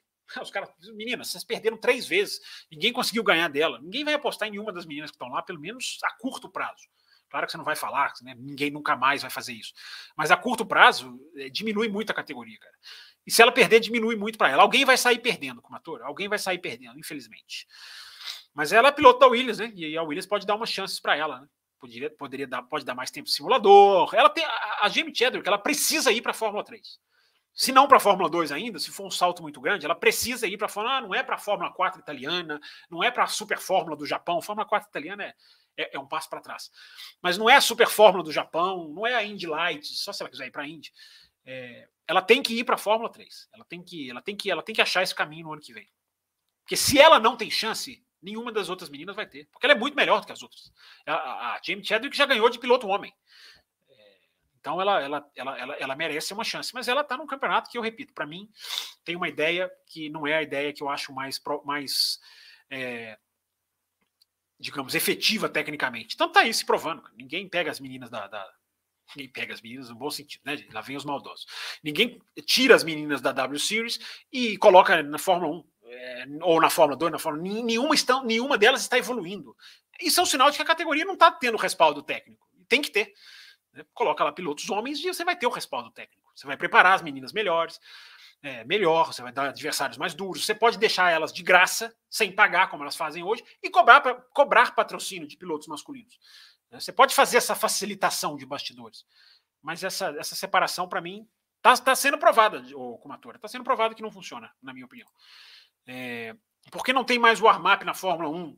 Boa pergunta, Kumatora. Para poupar equipamento, para poupar, para poupar é, combustível, para economizar material, digamos assim. E para a regra do parque fechado valer também. Eles podiam liberar o, o warm-up com parque fechado, porque eles fazem o FP2 num final de semana de sprint com parque fechado. Mas eu me lembro que na época essa era uma das justificativas. Mas é mais para poupar, para não gastar. Warm-up era uma delícia, gente. Na pista, então, Interlagos, cara, era uma delícia. Vi vários warm-ups domingo de manhã. Chegava domingo de manhã, via ali os carrinhos meia hora. É, tava até frio Interlagos ainda, sol saindo, mas ainda gelado. Tenho, tenho ótimas memórias de warm-ups em Interlagos. Tá faltando um toque entre Max e Leclerc para acender a rivalidade? É, eles são rivais, Marcelo. Eles são rivais que se respeitam. Né? É, talvez para descambar a, a, a rivalidade. É... E agora a plataforma zerou tudo aqui, me tirou completamente da, de onde eu estava. Agora a culpa não é minha. É... Mas eu já estou chegando no finalzinho aqui, gente. Já estamos caminhando para o final, uma hora e 45. Boas fotos e boas histórias. Coisa mais fofa esses menininhos, né, né Esther? Os menininhos da foto, eles eram uma gracinha. Andando assim com os macacõezinhos assim, pequenininhos. É... Deixa eu ver aqui onde eu estava. Eu estava mais ou menos aqui mesmo, aqui, ó, do Armap da Comatora. Já achei a pergunta dela. É... Vocês batem a meta e vocês param de fazer superchat, né? Vocês são muito engraçadinhos. Vou botar a meta de 30 superchats. Quero ver o que vocês vão fazer. Vocês vão bater. Vocês vão bater porque vocês batem metas. Não consigo nem ir a Interlagos, brinca aqui o Marcelo Davi. Querendo dá para ir, Marcelo. Vai juntando. Enfim, é uma coisa que tem que, tem que focar mesmo. Mas tomara que um dia você consiga ir. É, quem puder, enfim, mesmo que não seja Fórmula 1, cara, se você puder ir em Interlagos ver uma Stock Car, é, é, legal, você já pega muita coisa, cara, você já, você já abre muito assim a sua a sua, a sua, a sua compreensão assim, de, de uma corrida ao vivo. É, quanto custaria uma viagem com ingresso para Silverstone? Felipe, eu não vou nem chutar, cara. Hoje, essa viagem que eu fiz faz oito anos, cara. Hoje a moeda é tão diferente, os preços são tão diferentes, é, que eu não vou, não vou chutar, não, para não falar besteira, cara. Posso dar umas olhadas aí e trazer essa informação depois. É, obrigado aqui, Daiane. Curtiu as fotos aqui. O Bonito também curtiu as fotos aqui. Tá sempre aqui com a gente. É, o Clayton dizia, diz aqui que gostava das Grid Girls. É, Silverstone ainda ocorre invasões, tipo o que aconteceu em 2003 com aquele padre doidão da cabeça, diz aqui a comatura. É, é, as pistas europeias, comatura, elas são muito. Quem quiser invadir, invade. Quem quiser invadir Spa, invade. Quem quiser invadir Monza, invade. Monza, eu já, eu já até mostrei essa foto, acho que não sei para os apoiadores. Monza tem um momento em que você tá você e a pista. Nem guardrail tem na reta oposta. Tá você e a pista. É, é muito curioso. E, porque eles contam muito com a questão do respeito, né? Eles realmente respeitam. Aí vem um padre, igual você falou, um cara descerebrado e, e põe lá em risco a vida de todo mundo. Mas eles respeitam. Agora, as pistas europeias, se as pessoas tivessem maldade, elas invadiriam. Mas felizmente, não, felizmente não fazem. Nem devem fazer. É, Anderson, Anderson Turari está aqui também. Sempre bom ouvir falar sobre Fórmula 1, muito conhecimento. Obrigado, Anderson. Obrigado pelas palavras, cara. Obrigado mesmo. A gente tenta levar aqui um negócio legal, né? Uma informação bacana, de legal aqui. Preparar, né, para fazer o programa, sempre tentar trazer alguma coisa. Obrigado mesmo pela sua. Gostei muito da sua mensagem. Tiraram as Grid Girls, diz aqui o Cleiton, já li essa. É... O Paulo Jesus diz aqui, para esquentar a temporada, é sempre bom aqui uma, uma desavença é, boatos. Um superchat aqui, Renato. Eu não tinha visto o superchat, cara. Desculpa. É, mas tá aqui, tá, tá registrado. Boatos de anúncio da, da Porsche para a Áustria. É, Renato, estava tudo preparado para anunciar na Áustria, só que a Fórmula 1 não definiu os motores. A FIA travou. A FIA é, é, decidiu que quer mexer em algumas outras coisas, rever alguns acertos técnicos. É, eu, igual eu falei essa semana, eu nem acho que seja uma coisa ruim, porque estão indo para um lado bom. Mas eu acho que isso vai matar o anúncio da Áustria, o Renato, porque a Audi e a Porsche só vão anunciar e elas são muito espertas, e está aí a prova, o atraso é a prova de que elas estão certas, elas só vão anunciar quando o negócio estiver escrito, rubricado pelo Conselho Mundial. Porque senão, cara, elas anunciam que entra e os caras puxam a perna delas. Aconteceu isso com Caterham, Virgin e HRT. Eles anunciaram que entrar quando a Fórmula 1 anunciou, teremos limite de orçamento. Entraram e o limite de orçamento nunca, nunca aconteceu. É, fizeram uma, uma, uma, das maiores sacanagens assim, institucionais que eu já vi no esporte. Foi o que fizeram com as três em 2010. Então, cara, Porsche e Audi estão muito, muito, muito atentas. Elas sabem que elas estão entrando no ninho de cobra. Né? Elas sabem que elas estão com quem elas estão lidando. Então, elas estão ali esperando. Então, acho que não vai ser na Áustria, não, cara. A não ser que haja alguma grande surpresa, mas agora tem de datas de reunião para essa questão do motor. Enfim, isso está se arrastando, Renato. Não vou me estender muito, não, porque o tempo já está urgindo aqui. É... A Hightech não baniu o VIPs da Fórmula 2, isso mesmo, Marcelo estava falando isso aqui na nota, né? Daquela notinha. A, Fórmula 2 podia bani-lo se quisesse, mas vem com, vem com notinha de que não concordamos. Não concordo escambau. É... Como atora, Fábio, 2,8 milhões a menos nas mãos das equipes não é muita perda para elas? Mas de onde você tirou esse valor como atora? É... Por que 2,8?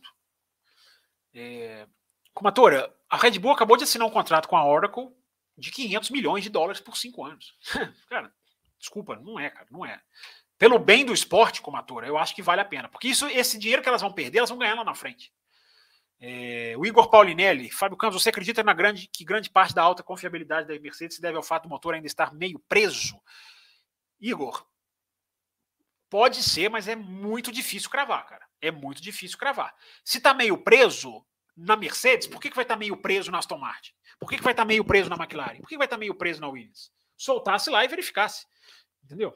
Não, eles não vão passar a Mercedes se eles tivessem um motor mais solto. Eu entendo a sua, a sua, o seu raciocínio aqui, Igor. Pode ser que sim. Agora, é aquilo que eu falo, gente. Cravar as coisas sem informação é difícil. É difícil a gente saber isso aqui. Saber quantas, quantas equipes estão andando de giros, quanto que elas estão aumentando, quanto que elas aumentam. Cara, isso é segredo de Estado. Então, eu não gosto de analisar nessa. Às vezes vazam informações, eu não estou falando que é tudo impossível, não. Mas é uma informação muito difícil, cara. É uma informação muito, muito, é muito chute. Eu não gosto de analisar por chute. Não gosto. Mas pode ser. Estou falando que pode ser. Pode ser. Eles podem não estar tá com o motor todo solto. Mas por que, que eles não estariam? Eles têm que soltar, eles têm que verificar o purpose. Entendeu? A gente tem que questionar, assim. Eu, eu gosto de questionar essas, essas colocações como a sua. É uma boa colocação. Obrigado, cara. Legal a sua pergunta. Quais as chances do Vettel vencer essa corrida? Diz aqui o Cleiton. Zero.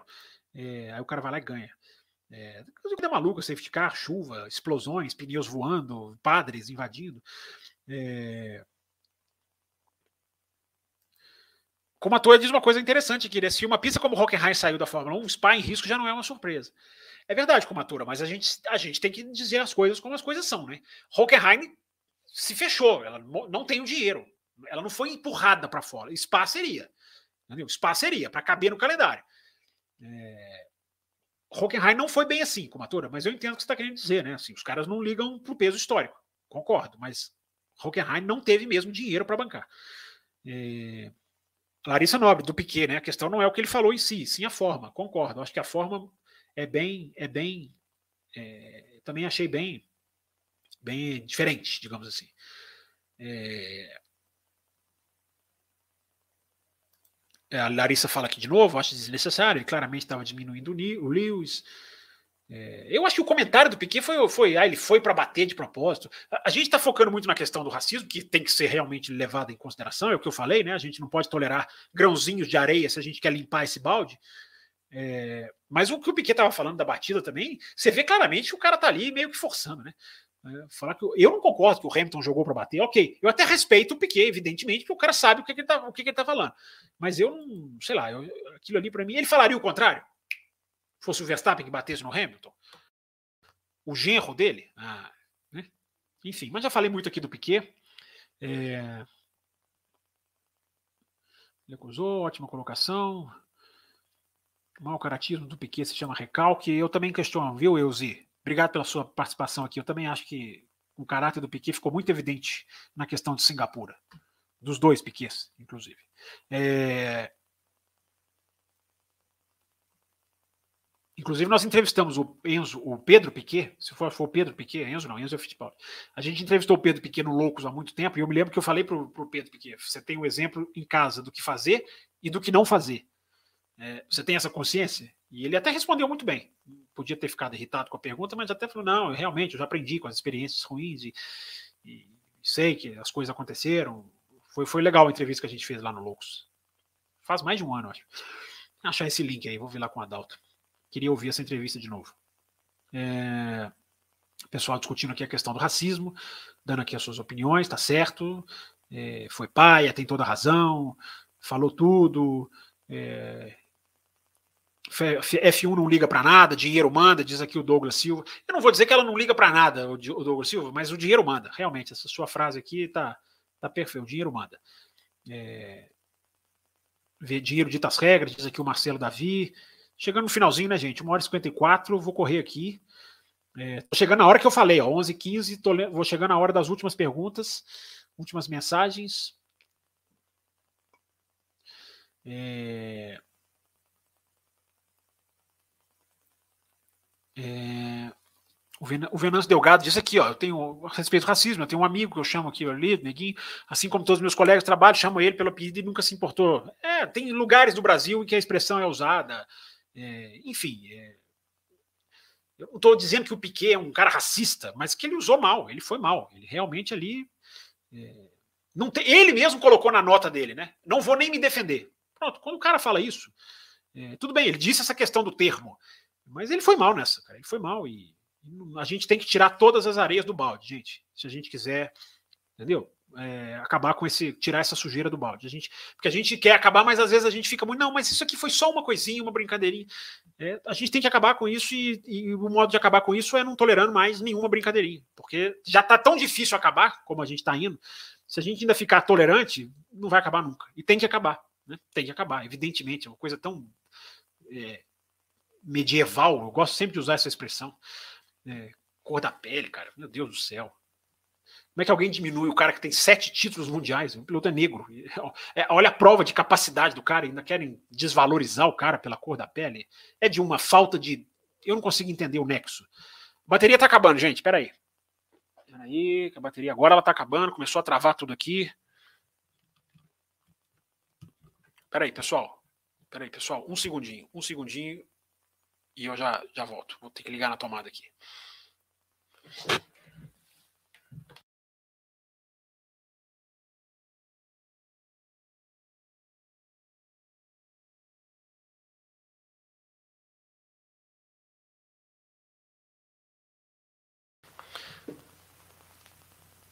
Alô, alô, de volta aqui, pronto, de volta, carregado. Vamos só terminar o programa aqui, né, gente? Fizemos aqui uma edição estendida. Não teve semana passada, né? Então hoje a gente pode estender. O ideal era uma hora, uma hora e quarenta, mas a gente estourou. Muito assunto denso, né? Muita coisa. E as fotos, né? Também tomaram um tempinho aqui. Então o Raposo vai entender, e se ele não entender, vocês xingam ele, vocês não deixam ele pagar de, de, de ditador, não. Aliás, deixa eu dar um recado aqui, gente. É, eu tô esquecendo aqui, a gente tá batendo papo aqui, eu tô esquecendo. A partir desse Grande Prêmio da Inglaterra, é, a partir desse GP de Silverstone, está aqui na tela. Segunda-feira a gente começa uma nova fase de premiação dos apoiadores com a parte final do café exclusiva para apoiadores. Quem é apoiador das faixas Cappuccino e Extra Forte vai acompanhar a versão completa do café, um bloco extra que a gente vai continuar dissecando o Grande Prêmio da Inglaterra. Então, ó, tá aqui, ó. Faixas Cappuccino e Extra Forte para você apoiar. O apoio está passando aqui o programa inteiro para você ter mais conteúdo de café. A gente começa a premiar a segunda Deixa eu contar um segredo para vocês. Com um real por dia, você já está na, na, faixa extra forte. Nem na cappuccino, já até passa da cappuccino.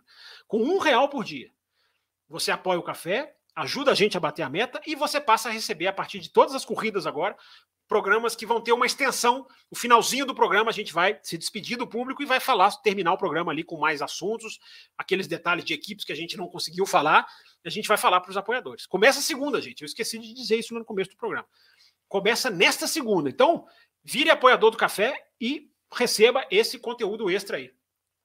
Ok? É, terminando aqui, gente, cheguei aqui no, no, horário que eu já tinha estipulado de encerramento das corridas. É, Ah, pessoal falando aqui dessa questão, né? Da, discutindo aqui a questão do, do, do, racismo, eu acho super válido. Enfim, é... a última aqui do Acácio Rosa. Você, em situação de igualdade de equipamentos, você acha que Hamilton ganharia de Alonso hoje? Vejo o Alonso com uma gana de correr que não estou vendo no Hamilton. Acácio, é uma teoria, mas eu acho muito perigoso, cara, dizer que o Hamilton não está com gana. O cara está lá trabalhando. É, eu, eu, concordo com você que o Alonso, você até vê, né? Você vê ali que o cara fica empolgado quando ele fez a primeira fila no Canadá. Mas eu não consigo enxergar essa questão de gana em piloto, não, cara. Só estando perto, convivendo com o cara. É, acho, muito, acho muito perigoso dizer isso. Mas, enfim. É, olha o que está acontecendo aqui, gente. Olha aqui. Olha o que está acontecendo aqui. Ele faz isso porque ele sabe que eu vou mostrar. Raposo ligando é para acabar o programa. É para me dar bronca é para cortar os meus direitos. Então tá aqui, vamos encerrar o programa mesmo, porque já está realmente na hora. Tem um superchat aqui, superchat não pode deixar de passar. Fábio, você viu que o Nelsinho disse, o Carlos Eduardo, nosso patrocinador, você viu que o Nelsinho disse que era um segundo mais rápido que o Hamilton nas categorias de base? É, cara, é, a terra é plana para esses caras, talvez, né, o, o Carlos Ferreira? Sem querer, tá? Sem querer né, suscitar aqui incômodos. Tá na hora de encerrar, ele veio aqui, acabou. Ele aparece aqui, manda encerrar, eu não tenho como negar. E ele escreveu isso, que hora que ele escreveu isso? Ele escreveu isso 11h20, são 11h48. Gente, obrigado, mais uma live aí, muito legal voltar a ter o Além da Velocidade. Espero que agora engrenemos todas as quintas-feiras. É, agradecendo todo mundo que mandou mensagem, todo mundo que reservou aqui um, um, um tempinho para passar, para bater papo, que vai assistir depois. Você tem a opção, valeu demais, tá? O coraçãozinho, se você quer contribuir com o programa, ajuda demais o o, o, esse clique no valeu, tá? Ele entra ali na, na, na computação igual o superchat. É... Então você pode apoiar o programa nesse endereço aqui que está passando, lá no Apoia-se. Deixa eu tirar essa mensagem feia do Raposo da tela, porque cá entre nós, né? Fica mandando encerrar o programa, não tem nenhum tipo de elegância, fidalguia. É...